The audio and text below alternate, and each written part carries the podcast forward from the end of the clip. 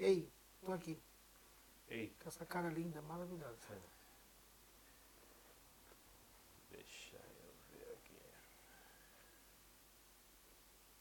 Ei, com essa cara linda, maravilhosa. Vambora. Qual?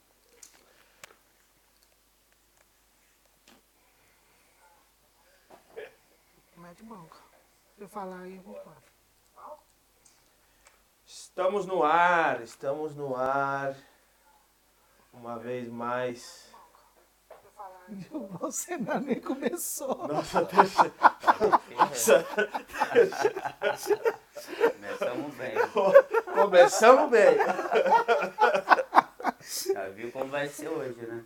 Vamos lá, bom dia, fala galera. É, mais um sábado aqui. Bem-vindos ao Good Like, Papo de Brasileiro. Hoje a gente está aqui com o nosso convidado especial, Pastor Tiago. Muito obrigado por ter vindo. Prazer, cara, satisfação. Seja bem-vindo à nossa Valeu, humilde residência. Como vocês já sabem, eu sou o Kleber. E eu sou o Wagner. E hoje a gente está aqui para bater um papo, como sempre, é, contando um pouco a história, o que o cara, a chegada na Espanha, adaptação na Europa e nada mais que nada mais disso. Começar já com o pastor. E aí, quem é Tiago? Ah, cara. Thiago é uma, uma figura ilustre, né, cara? cara, o Thiago é um vencedor, cara. Thiago. Thiago é uma pessoa que conseguiu vencer na vida dentro, da, dentro dos padrões do Thiago, né? Dentro daquilo que o Thiago acredita ser realmente ser vencedor. Então, o Thiago é um pai de família, né? Casado com, com a Érica aí, já estamos casados desde 2006. Um beijo pra ela, tá me acompanhando aí. É, mas juntos desde 1999. Isso é importante falar, isso daí eu tinha que falar, cara. Porque se eu não falo, eu ia ter problema. Desde com as casas. 99? Desde 99 junto, cara. Desde Você nasceu que 99. ano? 85. 14, Você é mais novo que eu, porque eu sou de 83. 14 anos. cara. 14 14 anos? anos, a Erika 13 anos, namoro ali de, de escola, primeira namorada, única namorada. Eita! Eita! única namorada, sim, única namorada e estamos aí juntos já desde Legal. 99, 20, 22 anos. 22 anos. Três filhos. Esse é o Thiago. Três Pai- filhos? Três filhos. Mentira. Ah. Você é um adolescente, olha a cara É, dele. carinha de Ah, 23. bumbum de Carinha de 23. A carinha dele é bumbum. Carinha de bumbum de neném. Carinha de 23. E a pequenininha é, é brava, Três viu? filhos. Esther, Felipe e Débora. A Esther é Bem, papaizão. Por complicadinha. enquanto, né? É. Por enquanto, três. Por enquanto, E- ela vai vai, Érica, não sei se ela quer. Ah, ela que quer. Ela quer? Ela que quer. Ela que Os quer. mini Thiago correndo pela Europa? E não. Então, esse é o Thiago. Pai de família, esposo, homem, pastor, filho de Deus, servo de Deus. Esse é o Thiago. Aqui você fica à vontade, se quiser fazer É. uma oração, alguma coisa pra gente começar, sem nenhum problema. Amém, cara. É isso aí. Vamos fazer uma Ia oração deixar então? pro fim, mas já Vamos fazer iniciar. uma oração pra, pra, Já pra vamos mim iniciar, começar? oramos e depois oramos no final. Perfeito. Tá bom? Vamos lá? Então, Beleza. primeiro eu quero é, dizer que a gente ora para que o Senhor possa estar abençoando a vida de cada um daqueles que, que estão participando agora, que estão conosco, aqueles que irão ver o, o vídeo mais tarde, é, que o Senhor possa estar abençoando a sua vida. O propósito nosso aqui não é só contar a nossa história, mas que através da nossa história o Senhor possa ser glorificado e, e que possa servir né, como exemplo para outras vidas, aqueles que estão Exato. assistindo, que possa servir como exemplo para muitos aí que Exato. são batalhadores, são guerreiros como cada um de nós aqui, né? Que vivemos como imigrante, terra estrangeira, e para poder realmente alcançar os seus objetivos, que o Senhor possa estar abençoando cada um, a vida de vocês também. Já quero desde, desde já pedir a bênção do Senhor sobre esse projeto, que o Senhor possa prosperar esse projeto, possa Amém. suprir todas as necessidades. Eu sei que é difícil, é Complicado, árduo, o caminho né? é bravo. Mas perseverem, perseverem, que o Senhor vai suprir todas as necessidades, vai, vai trazer todos não. os recursos e conte com as nossas orações, cara. Conte com as nossas orações sempre, nosso apoio também. Amém. Valeu? Amém. Então vamos orar então? Tá Vamos lá. Senhor, nós te agradecemos por esse, por esse tempo, te agradeço, Senhor, pela vida do Cleve, pela vida do Wagner, por todos aqueles que estão nos assistindo agora. Pai, nós pedimos neste momento que a tua graça possa alcançar cada lar, cada família neste momento, Senhor. Que as suas bênçãos possam ser derramadas, Senhor, sobre cada um que nos ouve neste momento. Espírito Santo, que o Senhor faça a tua vontade aqui nesse tempo que nós iremos passar juntos e que o Senhor possa manifestar aqui a tua glória e a sua vontade seja realmente realizada através das nossas vidas, Senhor. Pai, que não seja o homem aqui sendo manifestado, mas que seja o seu poder. Eu peço a tua bênção, Senhor, sobre esse projeto, sobre esse trabalho.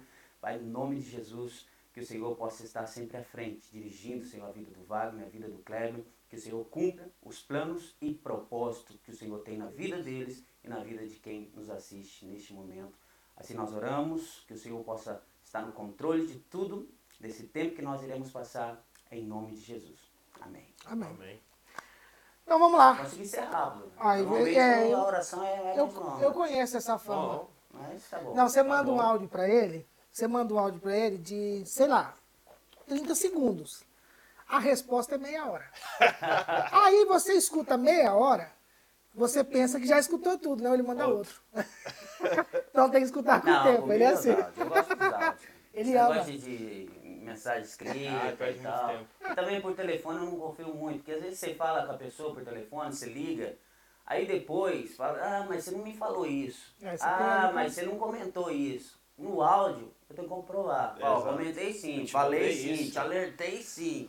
E aí? Aí não tem como fugir. Então os áudios é um pouco longo, mas o pessoal que me conhece já está acostumado. Opa.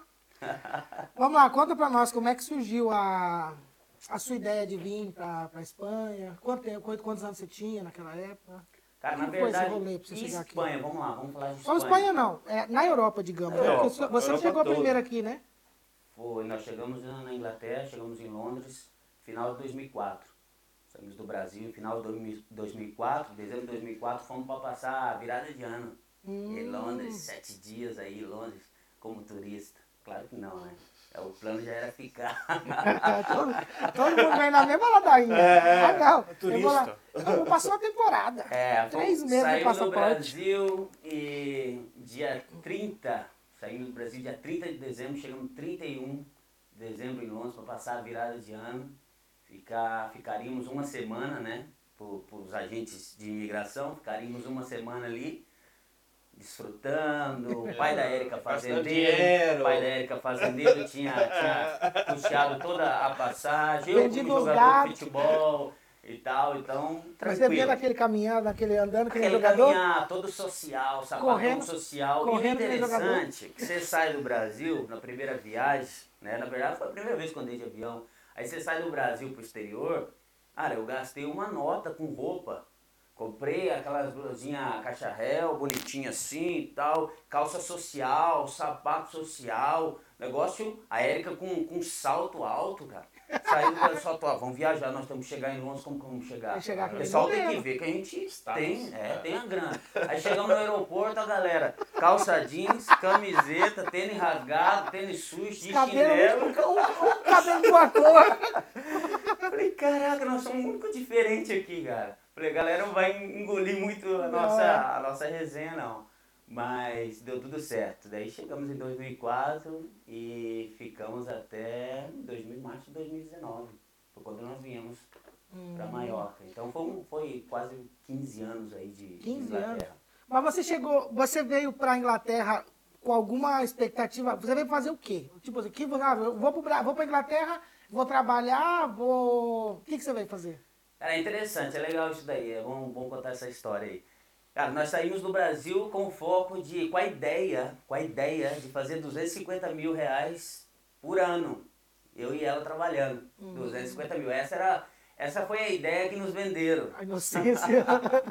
Nós já fomos inocentes Vamos um pra dia. Inglaterra, lá o negócio tá, tá gerando bastante grana. Um casal dá pra fazer 250 mil por ano. Nós vamos é investir, essa, cara? vamos investir em avestruz no Paraná. Nossa. Vamos investir na avestruz, vamos estar fazendeiro. Cinco anos é a ideia. Nós levantamos um milhão e voltamos pro Brasil cheio da grana, milionário. É, o milhão até hoje não chegou, né? Não chegou nem, nem, nem, Exato. os, nem os 10 mil chegou. Não chegou nem Não chegou um espiga, tem milhão, que tirar o é. milho. É, Não chegou nem espiga. A Não avestruz, chegou um milhão, não chegou avestruz. avestruz a gente vê pela carreteira, quando a gente passa, vê os avestruz. Rapaz, essa ideia. Foi essa ideia que nos venderam e fomos nessa esperança. De chegar e fazer o negócio andar. Mas não é bem assim. Quando Não. chega, É, encontra a realidade, a realidade é totalmente diferente. Não, já começa no aeroporto, que nem você Já comentou. começa no aeroporto. Ah, quem mora no Brasil, nós que moramos, moramos no Brasil, somos nascidos lá, é, nós temos aquela mentalidade do, do, digamos assim, do status, né? O Brasil se vive de status.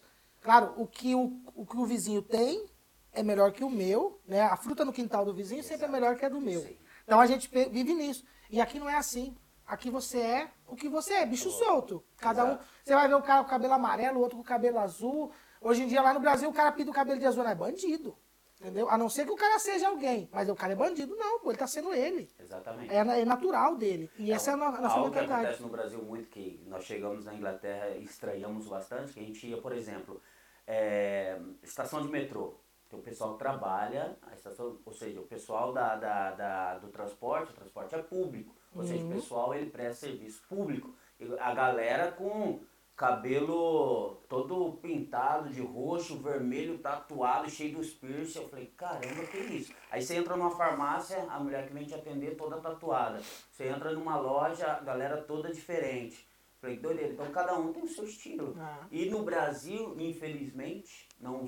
Bom, como eu estou muito tempo fora do Brasil, não sei se ainda existe essa questão da. da... A gente vai meio de carroça ali, viu? Vai meio de porque- carroça. Demora para as coisas mudar no Brasil. Então, porque não sei se ainda existe essa questão do, do, do- desse e preconceito. quando tu acha que mudou, não, você tá, você tá um pouco maquiado. É, maquiado. É, é no. Brasil, cara, eu, eu lembro que o pessoal falava na minha época, se você faz tatuagem, depois você não vai conseguir trabalho. É. Depois você não vai conseguir E trabalho. até certo momento, eu mesmo que fui militar, na minha época, se você se alistasse, você fazia um exame médico, o cara te olhava até o buraco do, do cabelo ali, o escurinho, aquele tudo. escurinho que não pega sol, até ali pra saber se você tinha tatuagem, porque era uma parte já de exclusão. Ah, vai fazer um concurso público? Não pode. Então, a, a maioria tatua aqui. É, mas Porque você não pode ver. de- É, hoje em dia mudou, mas não não vai conseguir trabalho e tal. Aqui todo mundo tem tatuagem. Todo mundo tem tatuagem. O cara que não tem tatuagem aqui que não consegue trabalho. É.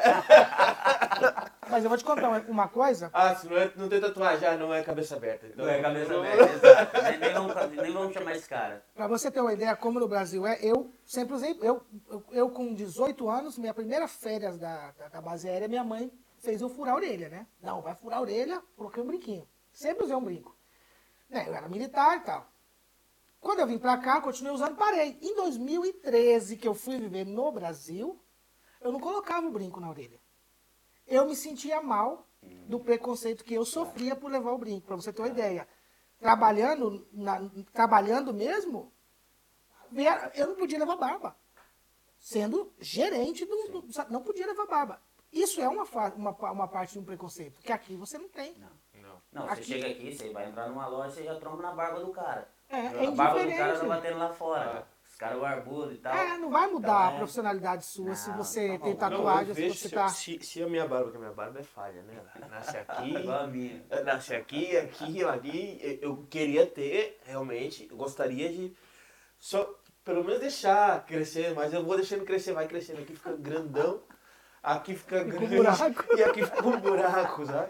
Tá mal Eu feito. deixei minha Porra, barba velho. crescer, cara. Eu deixei assim. Nasce todo com defeito, cara. Eu Só deixei um mês, cara. defeituoso. Fica parecendo bigode eu de deixei um mês. Aí não cresce, porque eu não tenho, não tenho. Aí eu deixei só o bigode. Deixei só o bigode, aí eu- a galera começou a me chamar de El Chapo. Não, eu sacaneei, eu- porque eu- eu cara, não vai. Aquele bigodinho tirar. rala assim, dá pra cá, dá pra cá. Aí tive que tirar. Aqui, ó. Só, só tem aqueles cabelinhos aqui. tive que tirar o bigode. E lá no, lá no Brasil você jogou bola? Joguei futebol. Joguei futebol. No Brasil, é, cheguei a, profi- a profissionalizar com 16 anos. Que time você jogava lá? Profissionalizei em 2000. Quando eu saí, eu, eu joguei só no interior ali do Paraná. Joguei só no interior do Paraná. Quando eu saí, eu jogava no, no time da, da minha cidade, Cianorte. Hum. Então, foi ali que eu me profissionalizei. E quando eu saí em 2004, ainda tinha contrato até 2007, novembro de 2007. Então eu rescindi o contrato. É, e o contrato era um contrato bom, porque querendo ou não, é uma garantia de trabalho. É. Né? E não só isso, é o sonho de todo, acho que ainda é assim, o sonho Sim. de todo moleque é ser jogador de futebol. Sim. E com muita luta, com muita garra, é, eu consegui né, ser um jogador de futebol, mesmo que num clube pequeno, né, de, de pouca expressão, mas eu consegui. E, mas quando eu saí em 2004, realmente nós tivemos que rescindir o contrato, mas eu vi como um escape.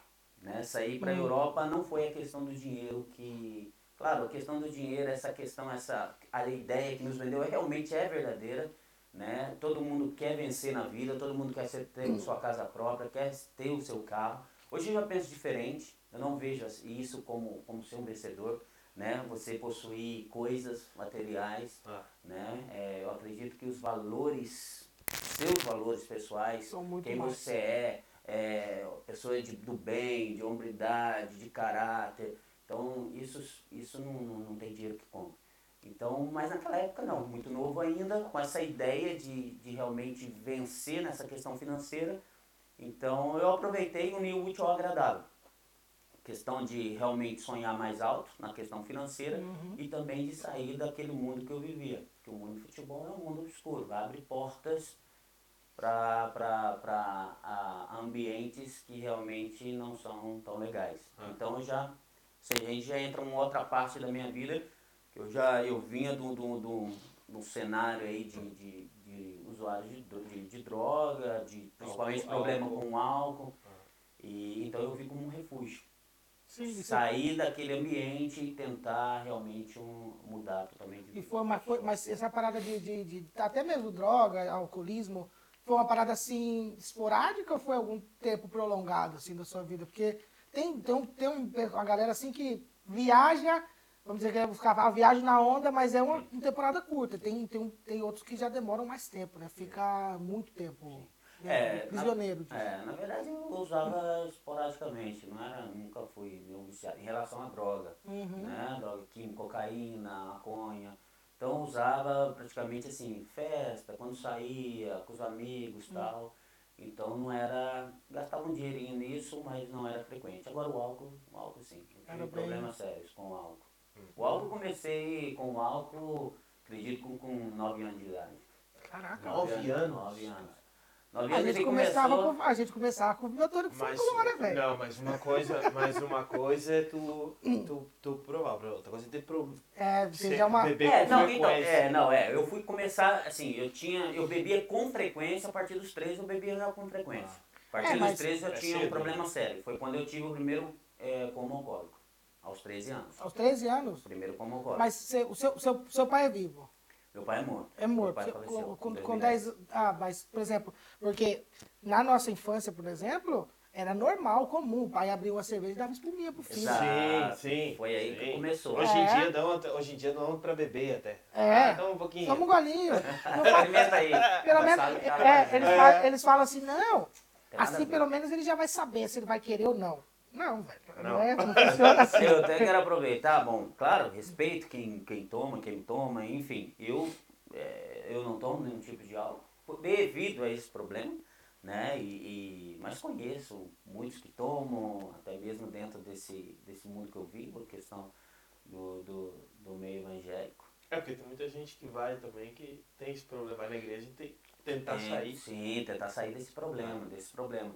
Só que a gente tem que analisar uma coisa, ninguém começa bebendo uma caixa de cerveja. Claro. Não. Todo mundo começa com um copinho, não tem Uma problema. latinha, é. Ah, uma latinha aqui. Então hoje é uma latinha, amanhã é duas, depois é um engradado e daqui a pouco você está preso nisso. Preso E nisso. é muito prejudicial.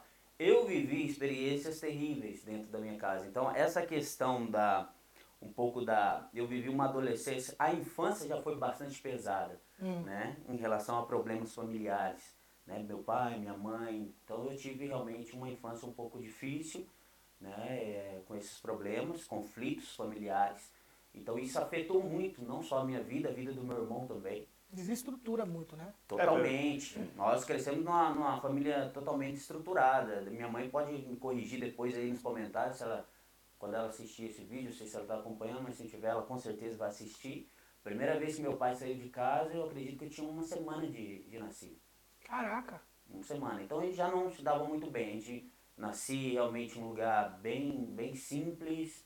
Então eu venho de uma família simples, de uma família de pouco recurso, é, de um bairro simples. Então eu cre cresci ali como qualquer família brasileira hoje, é, lutando, meus pais batalhando, só que meu pai tinha esse problema com, com álcool. Ele não era de se embriagar.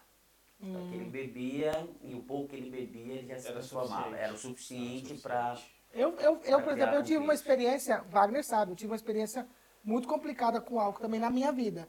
Hoje em dia eu não tenho mais. Eu continuo bebendo, só que eu aprendi a me controlar depois de dar cabeçada, né, na parede, porque era uma coisa exagerada. Eu não, eu não sabia chegar num lugar e beber uma. Bebi uma cerveja, ou tomar. Ah, eu quero. Eu tô com vontade de tomar um gin, tomar uma copa de gin. Não, eu tomava até acabar o mundo. Até Aí, né, pra, pra mim. Mas por quê? Também porque eu tinha minha referência de adolescente.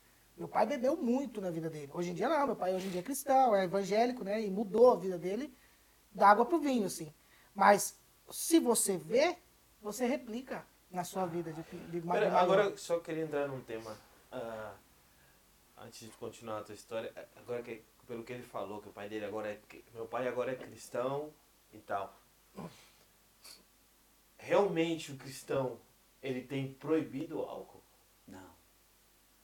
Não. porque pelo que eu pude investigar e pude ah, pesquisa, estava pesquisando, que- talvez eu fale uma besteira, não sei. Ah, que Deus tá não condenou o álcool. Condenou a embriaguez. Exato. É o que a Bíblia fala. Então, Nós não- temos que ir pelo que a Bíblia diz. Exato. né? Nós temos que ser realmente bíblico, principalmente eu que tenho essa crença, que creio na palavra de Deus como realmente é o fundamento da minha fé, então é o que a palavra diz. A Bíblia não condena o, o, o álcool em si, de forma alguma, de forma alguma. É, a Bíblia condena a embriaguez. A Ah, então tá embriaguez. Agora, qual é o limite? É. Aí né? tá. Qual é o limite? Então eu sempre analiso aquilo. Por exemplo, se hoje você toma uma, um copo de cerveja, uma, uma lata, alguma coisa assim, e você é pego numa blitz ou algo assim, ou seja, você já vai ser penalizado. É verdade. Porque já vão te pegar. Ou seja, o mundo hoje já não aceita, né, entre aspas, que você tome uma garrafa. É. Porque se você toma, Sim, você vai. é. Né? Então, Não, ele é, aceita, mas não aceita que tu. ah, ah, que tu, ah, por exemplo, beba essa cerveja ou beba esse, esse gin sim. e logo tenha que a fazer, a cometer atos de, que necessita Pode levar. responsabilidade. Exato, exato, Tu exatamente. pode beber a tua cerveja, mas vai andando, vai de bicicleta, vai de. Nem de bicicleta, vai de táxi, vai. Ou seja, É. mas se você for analisar friamente, se você toma uma cerveja, então você já não pode é. Né, dirigir ou ter alguns atos que, que realmente você precisa Levar demonstrar com responsabilidade. o nome da ex aí anotado. Ou seja, algo, Não, outra- algo nesse sentido. É. Então é algo já que abre a nossa mente a pensar. A Ah. pensar. Mas eu quero deixar bem claro que a Bíblia não condena o álcool. Ah, mas por que você não bebe? Você não bebe porque você não pode? Não, eu posso. Se eu quiser beber, eu bebo. Se eu quiser abrir, se eu tiver uma cerveja, se eu quiser abrir e beber, eu bebo. Só que não me convém. Porque fazer você já isso. sabe o que você sofreu para sair disso. Eu tenho, eu, eu tive um problema, sabe? Então eu preciso, tem coisas que você vai lutar por toda a vida. toda a vida. Então eu não posso abrir portas, sabe, em áreas da minha vida que possa me levar a outras. É, impressio- áreas. é Então, impressionante. Vou te interrompendo, desculpe, mas é impressionante. Por exemplo, meu pai, ele, meu pai foi muito boêmio, né? E ele bebia e fumava. Né? Bebia e fumava. E hoje em dia, ele leva, sei lá, 17 anos sem beber, sem fumar. Muito tempo já, entendeu? Que ele parou. E não, ele não parou por ser cristão. Meu pai parou de beber e parou de fumar porque ele estava acabando com a vida dele com a família dele, entendeu? Não porque depois Deus entrou na vida dele. Só que Deus preparou muito a minha mãe e eu, porque hoje em dia eu não, não, não me considero. é, não, não, não me considero um cristão praticante porque eu não pratico a religião como eu praticava antigamente, né? Mas sim que eu tenho conhecimento e a pior coisa, né? Que a Bíblia diz, você conhecer a palavra e não praticar é o pior pecado que tem. E realmente é a verdade. É melhor não conhecer. É melhor não conhecer. E meu pai, ele falava isso. E até hoje ele fala pra minha mãe, fala assim, que às vezes ele sonha tragando um cigarro. Sim, a- a- essa, essa, tipo assim, ele não tem vontade de fumar e não fuma mais, mas é uma, é, um- é uma coisa que você vai lutar o resto da sua vida com isso. Um vício, você tira ele, mas ele permanece em você. Claro, o teu organismo, Claro. ele tá, ele tem essa, por exemplo, é tu- é, é como se fosse um, o vírus mesmo que a gente tá passando. Exatamente. Tu pode pegar o vírus Uhum. e, e tu te curar, mas tu pode pegar o vírus outra vez. Porém, não vai sofrer tu, porque o teu sistema É, já, já se acostumou, já, se- já, já tem a defesa. tem defesa, mas ele tá ali. Mas ele, ele pode estar dentro, ele tá ali dentro de ti, Uhum. sabe? Então, então tu pode transmitir para outras pessoas sem sentir nada, É, entendeu? Exatamente. Eles falam, ah, já pegou o vírus, não pode pegar. Não, o vírus já tá dentro de Já ti. tá dentro o teu de ti, corpo, já. que o teu corpo tem defesas contra ah, o vírus. Por isso que existe áreas da nossa vida que nós vamos ter que lutar por toda a vida. Ah. Então, o apóstolo Paulo fala sobre isso, sobre o espinho na carne que ele levava. E muitos de nós levamos também esse espinho na carne. É. São áreas que nós temos que ter um pouco mais de atenção. Então, existe áreas na minha vida, por exemplo, que eu sou tranquilo, que eu, eu levo de boa. Agora, existe áreas que eu preciso ser mais vigilante. Então, por exemplo, como eu tive problema com o alcoolismo, então essa é uma área que eu, eu preciso ser vigilante. Ah, mas se tomar aqui uma latinha não tem problema. É, não pode ter problema para você. Porque para mim hoje eu tomo uma latinha, amanhã eu vou querer tomar duas. Ah, ah, mas beleza, tomou duas, embriagou tal. Qual que é o problema do álcool em si? Agora eu vou falar em relação à minha pessoa, tá bom? Esse é o, o meu testemunho. O álcool ele abre portas para muitas outras áreas da minha vida. Então, do álcool, fui às drogas, das drogas, fui à prostituição. Então, você vai abrangindo, sabe? Então, por quê? Porque eu sou um cara tímido. Eu sou um cara muito tímido. Então, o álcool, ele meio que Não tirava parece. essa timidez. é, não parece. Parece. É, mas todo mundo fala, você não tá. Ah, Por quê? mas eu- Porque eu ministro, prego, Não, falo aí- com a pessoa, Claro. sempre tô- Claro. Então, assim, mas essa é uma forma de, de, de, de a defesa forma, do, a forma do- que, tu, da que timidez. tu fala mesmo é de uma pessoa Mas essa é uma, sabe, forma, é uma forma. simpática, sabe? Mas é uma forma de, de, de, de, blindar essa timidez. Eu sou um cara tímido. E também, claro, é uma forma que, que Deus manifesta através da minha Não, e vida. você teve tempo suficiente para madurar também e se soltar nesse sentido. Né? Então, eu acho que é, certeza, é- certeza. é- muitos adolescentes e jovens usam mesmo o álcool como recurso. Até Claro. mesmo porque assim, o cara quer namorar, ele quer curtir balada, ele não quer ficar lá acanhado, ele não quer passar por mané na, na, na- na balada. Exato, Ele exato. quer ser o cara. É, ele quer ter coragem. É lógico, ele então quer, tá. Ele quer dar o bote, dá bote até na sombra. como É, lógico. Aí, pai, ele toma duas, porque jovem nem, nem droga passa ainda, né? Pra ter droga tem que ter dinheiro, pra usar droga tem que ter dinheiro. Tem.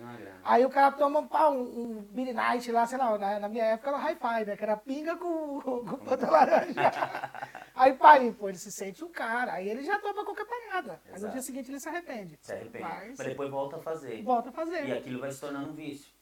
E, e, e todo viciado, seja no álcool, seja em drogas, químico, algo assim, ele nunca reconhece que É. ele tem um problema. É. Mas realmente ele tem um problema, ele vive um problema.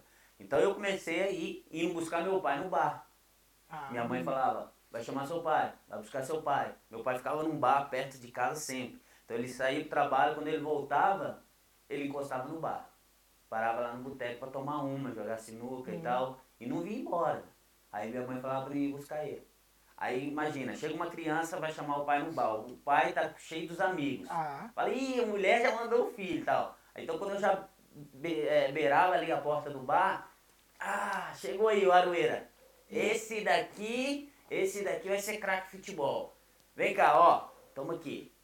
Aí comecei ali com a espuminha, É. nove anos. Comecei assim. Então, e ali já, né, já ele já dava aquela disfarçada, tá? aí é uma Passava- forma também de ganhar você, né? Os amigos na malandragem. Criança não percebe, mas na malandragem. Não, enrola o moleque aí pra poder ficar um pouco mais. Exatamente. É assim, todo mundo já fez E isso. assim foi. 9, 10, eu fui pegando gosto. Né? Fui gostando da, daquilo. E, e depois já. Aí eu, eu tinha tanto esse, esse desejo por, por tomar, por beber, por se embriagar, que realmente eu não sabia beber. Né? E, e não sei se posso dizer se alguém, alguém sabe beber. Mas é, sempre que eu bebia, eu bebia também pra, Tá, Sim, enquanto eu não. não- né? É, é, é, mas é interessante falar isso daqui. Enquanto eu não vomitasse, enquanto eu não caísse, Hum, eu não parava. Então meu negócio era beber. Esse negócio de, ah, vamos beber socialmente aqui. Ficamos duas horas aqui, bebemos duas latinhas, nada. Se fosse antigamente, eu já tinha bebido umas três latas aqui. É. Vamos beber uma atrás da outra. Por quê? Pra você sentir quanto mais solto, mais livre e tal. Não, nós, nós mesmos, se tivesse. A gente no, no primeiro programa que a gente fez, a gente comprou cerveja, Ah. trouxe cerveja, bebeu cerveja.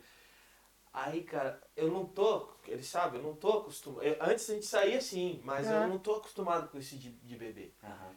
Aí eu, peguei- aí eu pensei, no, nossa, eu pensei em casa, cara, se de beber cerveja, não.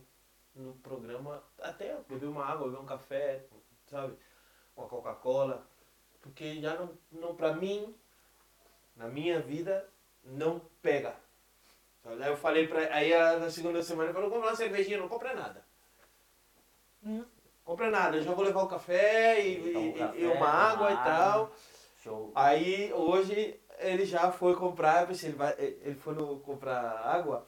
E eu pensei, vai trazer cerveja. Vai trazer cerveja. Ah. aí ele comprou. Mas ele não comprou cerveja, quer ver o pastor ah, aqui. não, não, não, não, é não, Ele me perguntou até. Brincando. Aí eu, aí eu, aí eu pensei, ele vai trazer a cerveja, cara. Aí ele comprou um energético. Um energético. não, mas eu gosto de tomar minha cerveja, eu não, eu não nego, porque. É, o que a bebida tinha que fazer de mal pra mim, ela já fez, entendeu? Meu, meu, meu casamento foi pra merda, tudo. Então, tipo assim, já não tem o que destruir. Então, como ela já me destruiu, ela ganhou, porque eu falo que a bebida ganhou a, a guerra, né?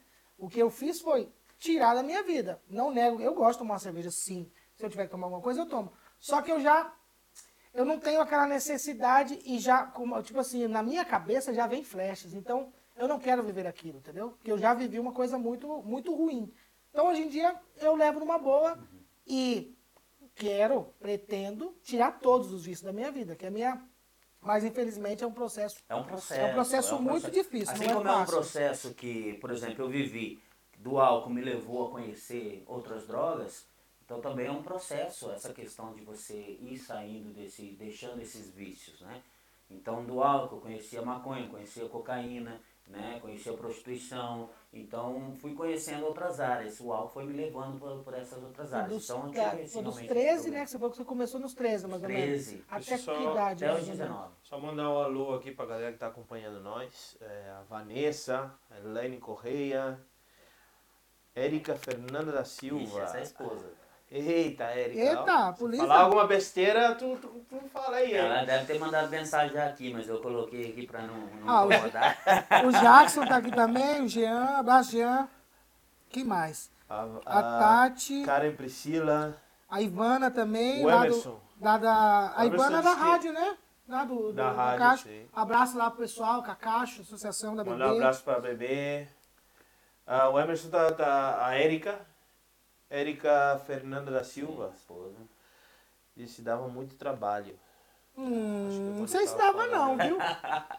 Não sei se é mais, ele- mais ele ou Será que dava trabalho? Não, ela, ela, não, ela passou. Ela foi bem. guerreira, ela foi guerreira. Ela foi guerreira em me suportar. Bom, É, tem isso que é ter, bom. né?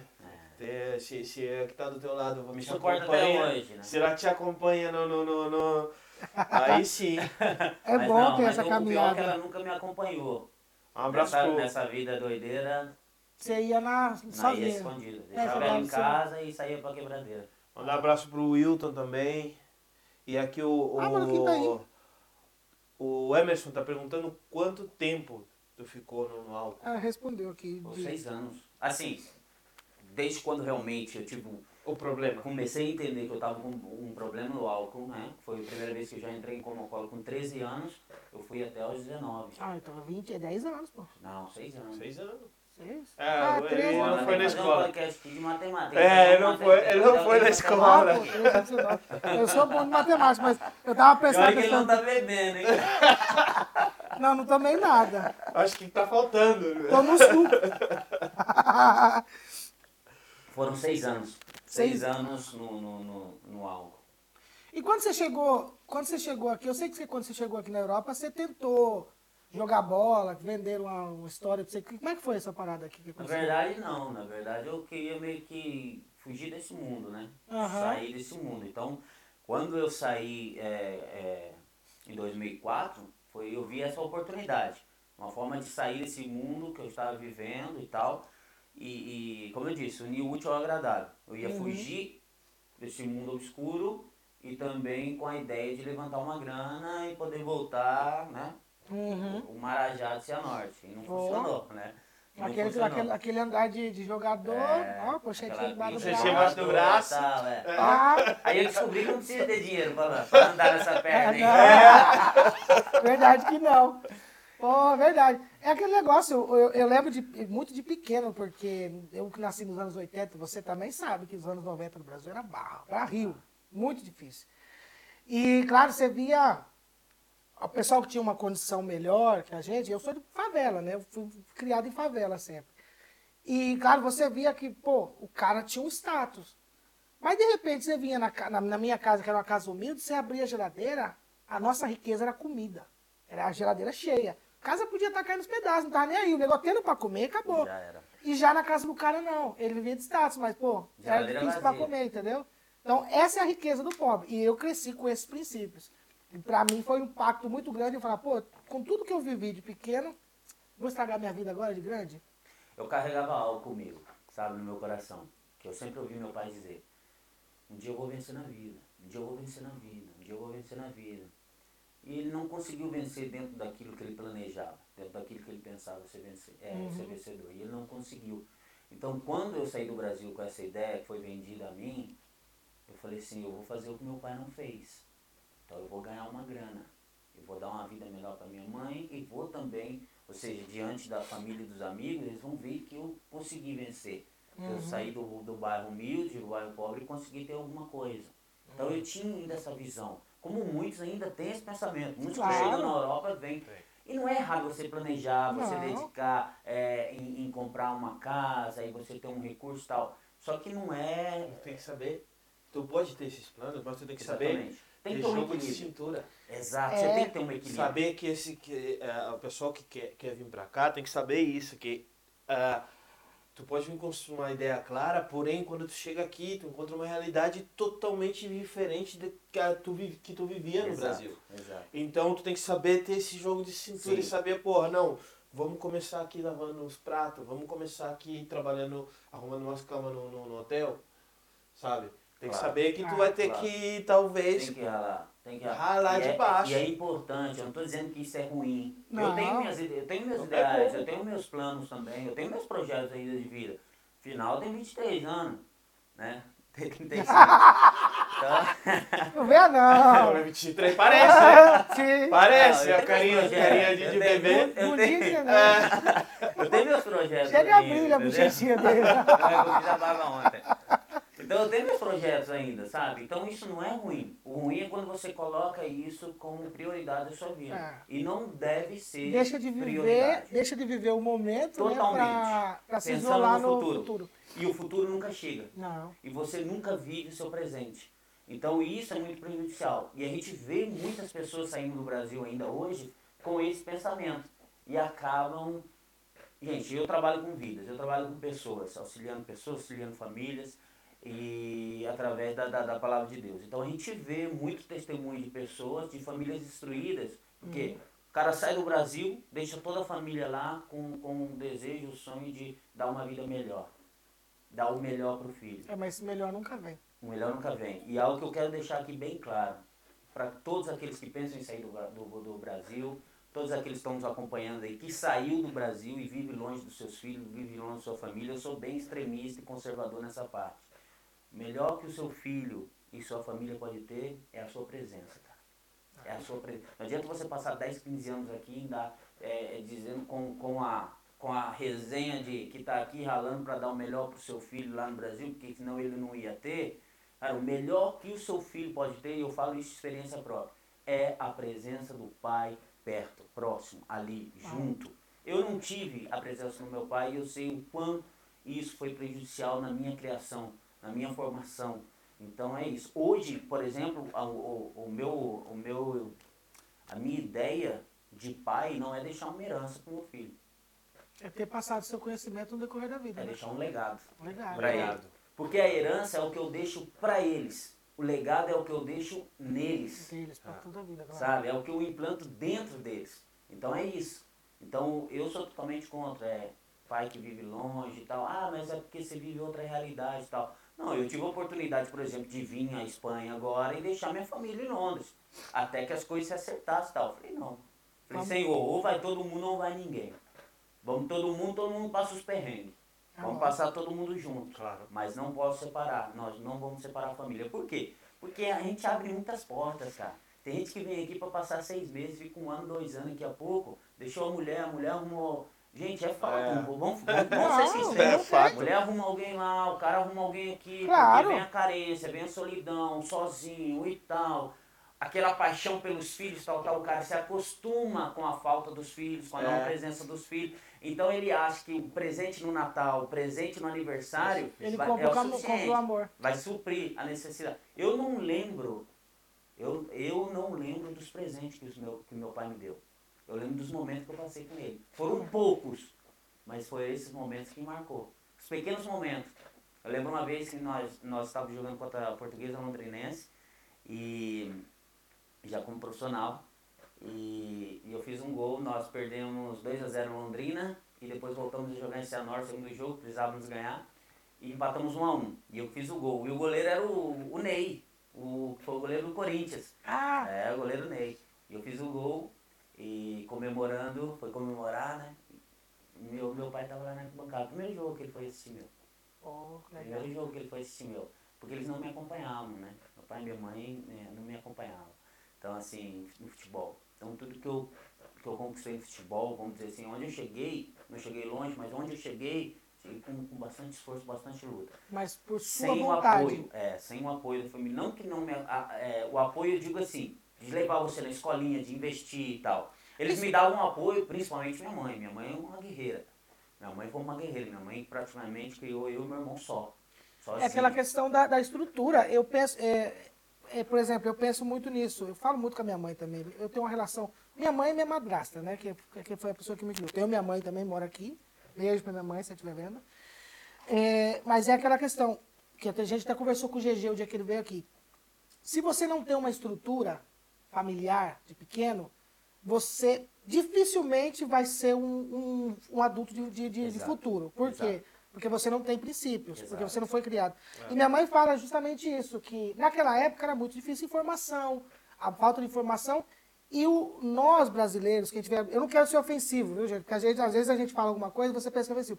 Mas nós brasileiros vivemos num círculo vicioso. Vicioso, que é droga, sexo e rock and roll. É isso, é o ciclo que nós vivemos Não é no todo Brasil. mundo. É, claro que não, é todo mundo, mas é, os- É o, é, o, é o pensamento, é, é o. é o que foi imposto. é o nosso, imposto- isso, o imposto que, nos foi, o que foi colocado na nossa frente. Não, é mais fácil você Tipo, ter. Como eles, quando tu pega um cavalo pra ensinar É, ele a, Exatamente. a, a, a, a te obedecer, tu co- tapa os Exatamente, olhos dele. tapa e dá aquilo ali pra ele. É. Então, o que você vê é isso. Você vê festa, você vê carnaval, você vê droga, você vê mulherada. Por exemplo, pô, você vai numa. Hoje em dia até aqui, você vai numa festa, o cara cobra a entrada do cara. A mulher entra grátis. Não é porque a mulher entra grátis por ela ser mulher. Não. Ele tá levando, mandando a carne pro churrasco. É. É, assim que funciona. Ah, é verdade Entendeu? É assim, é assim que funciona.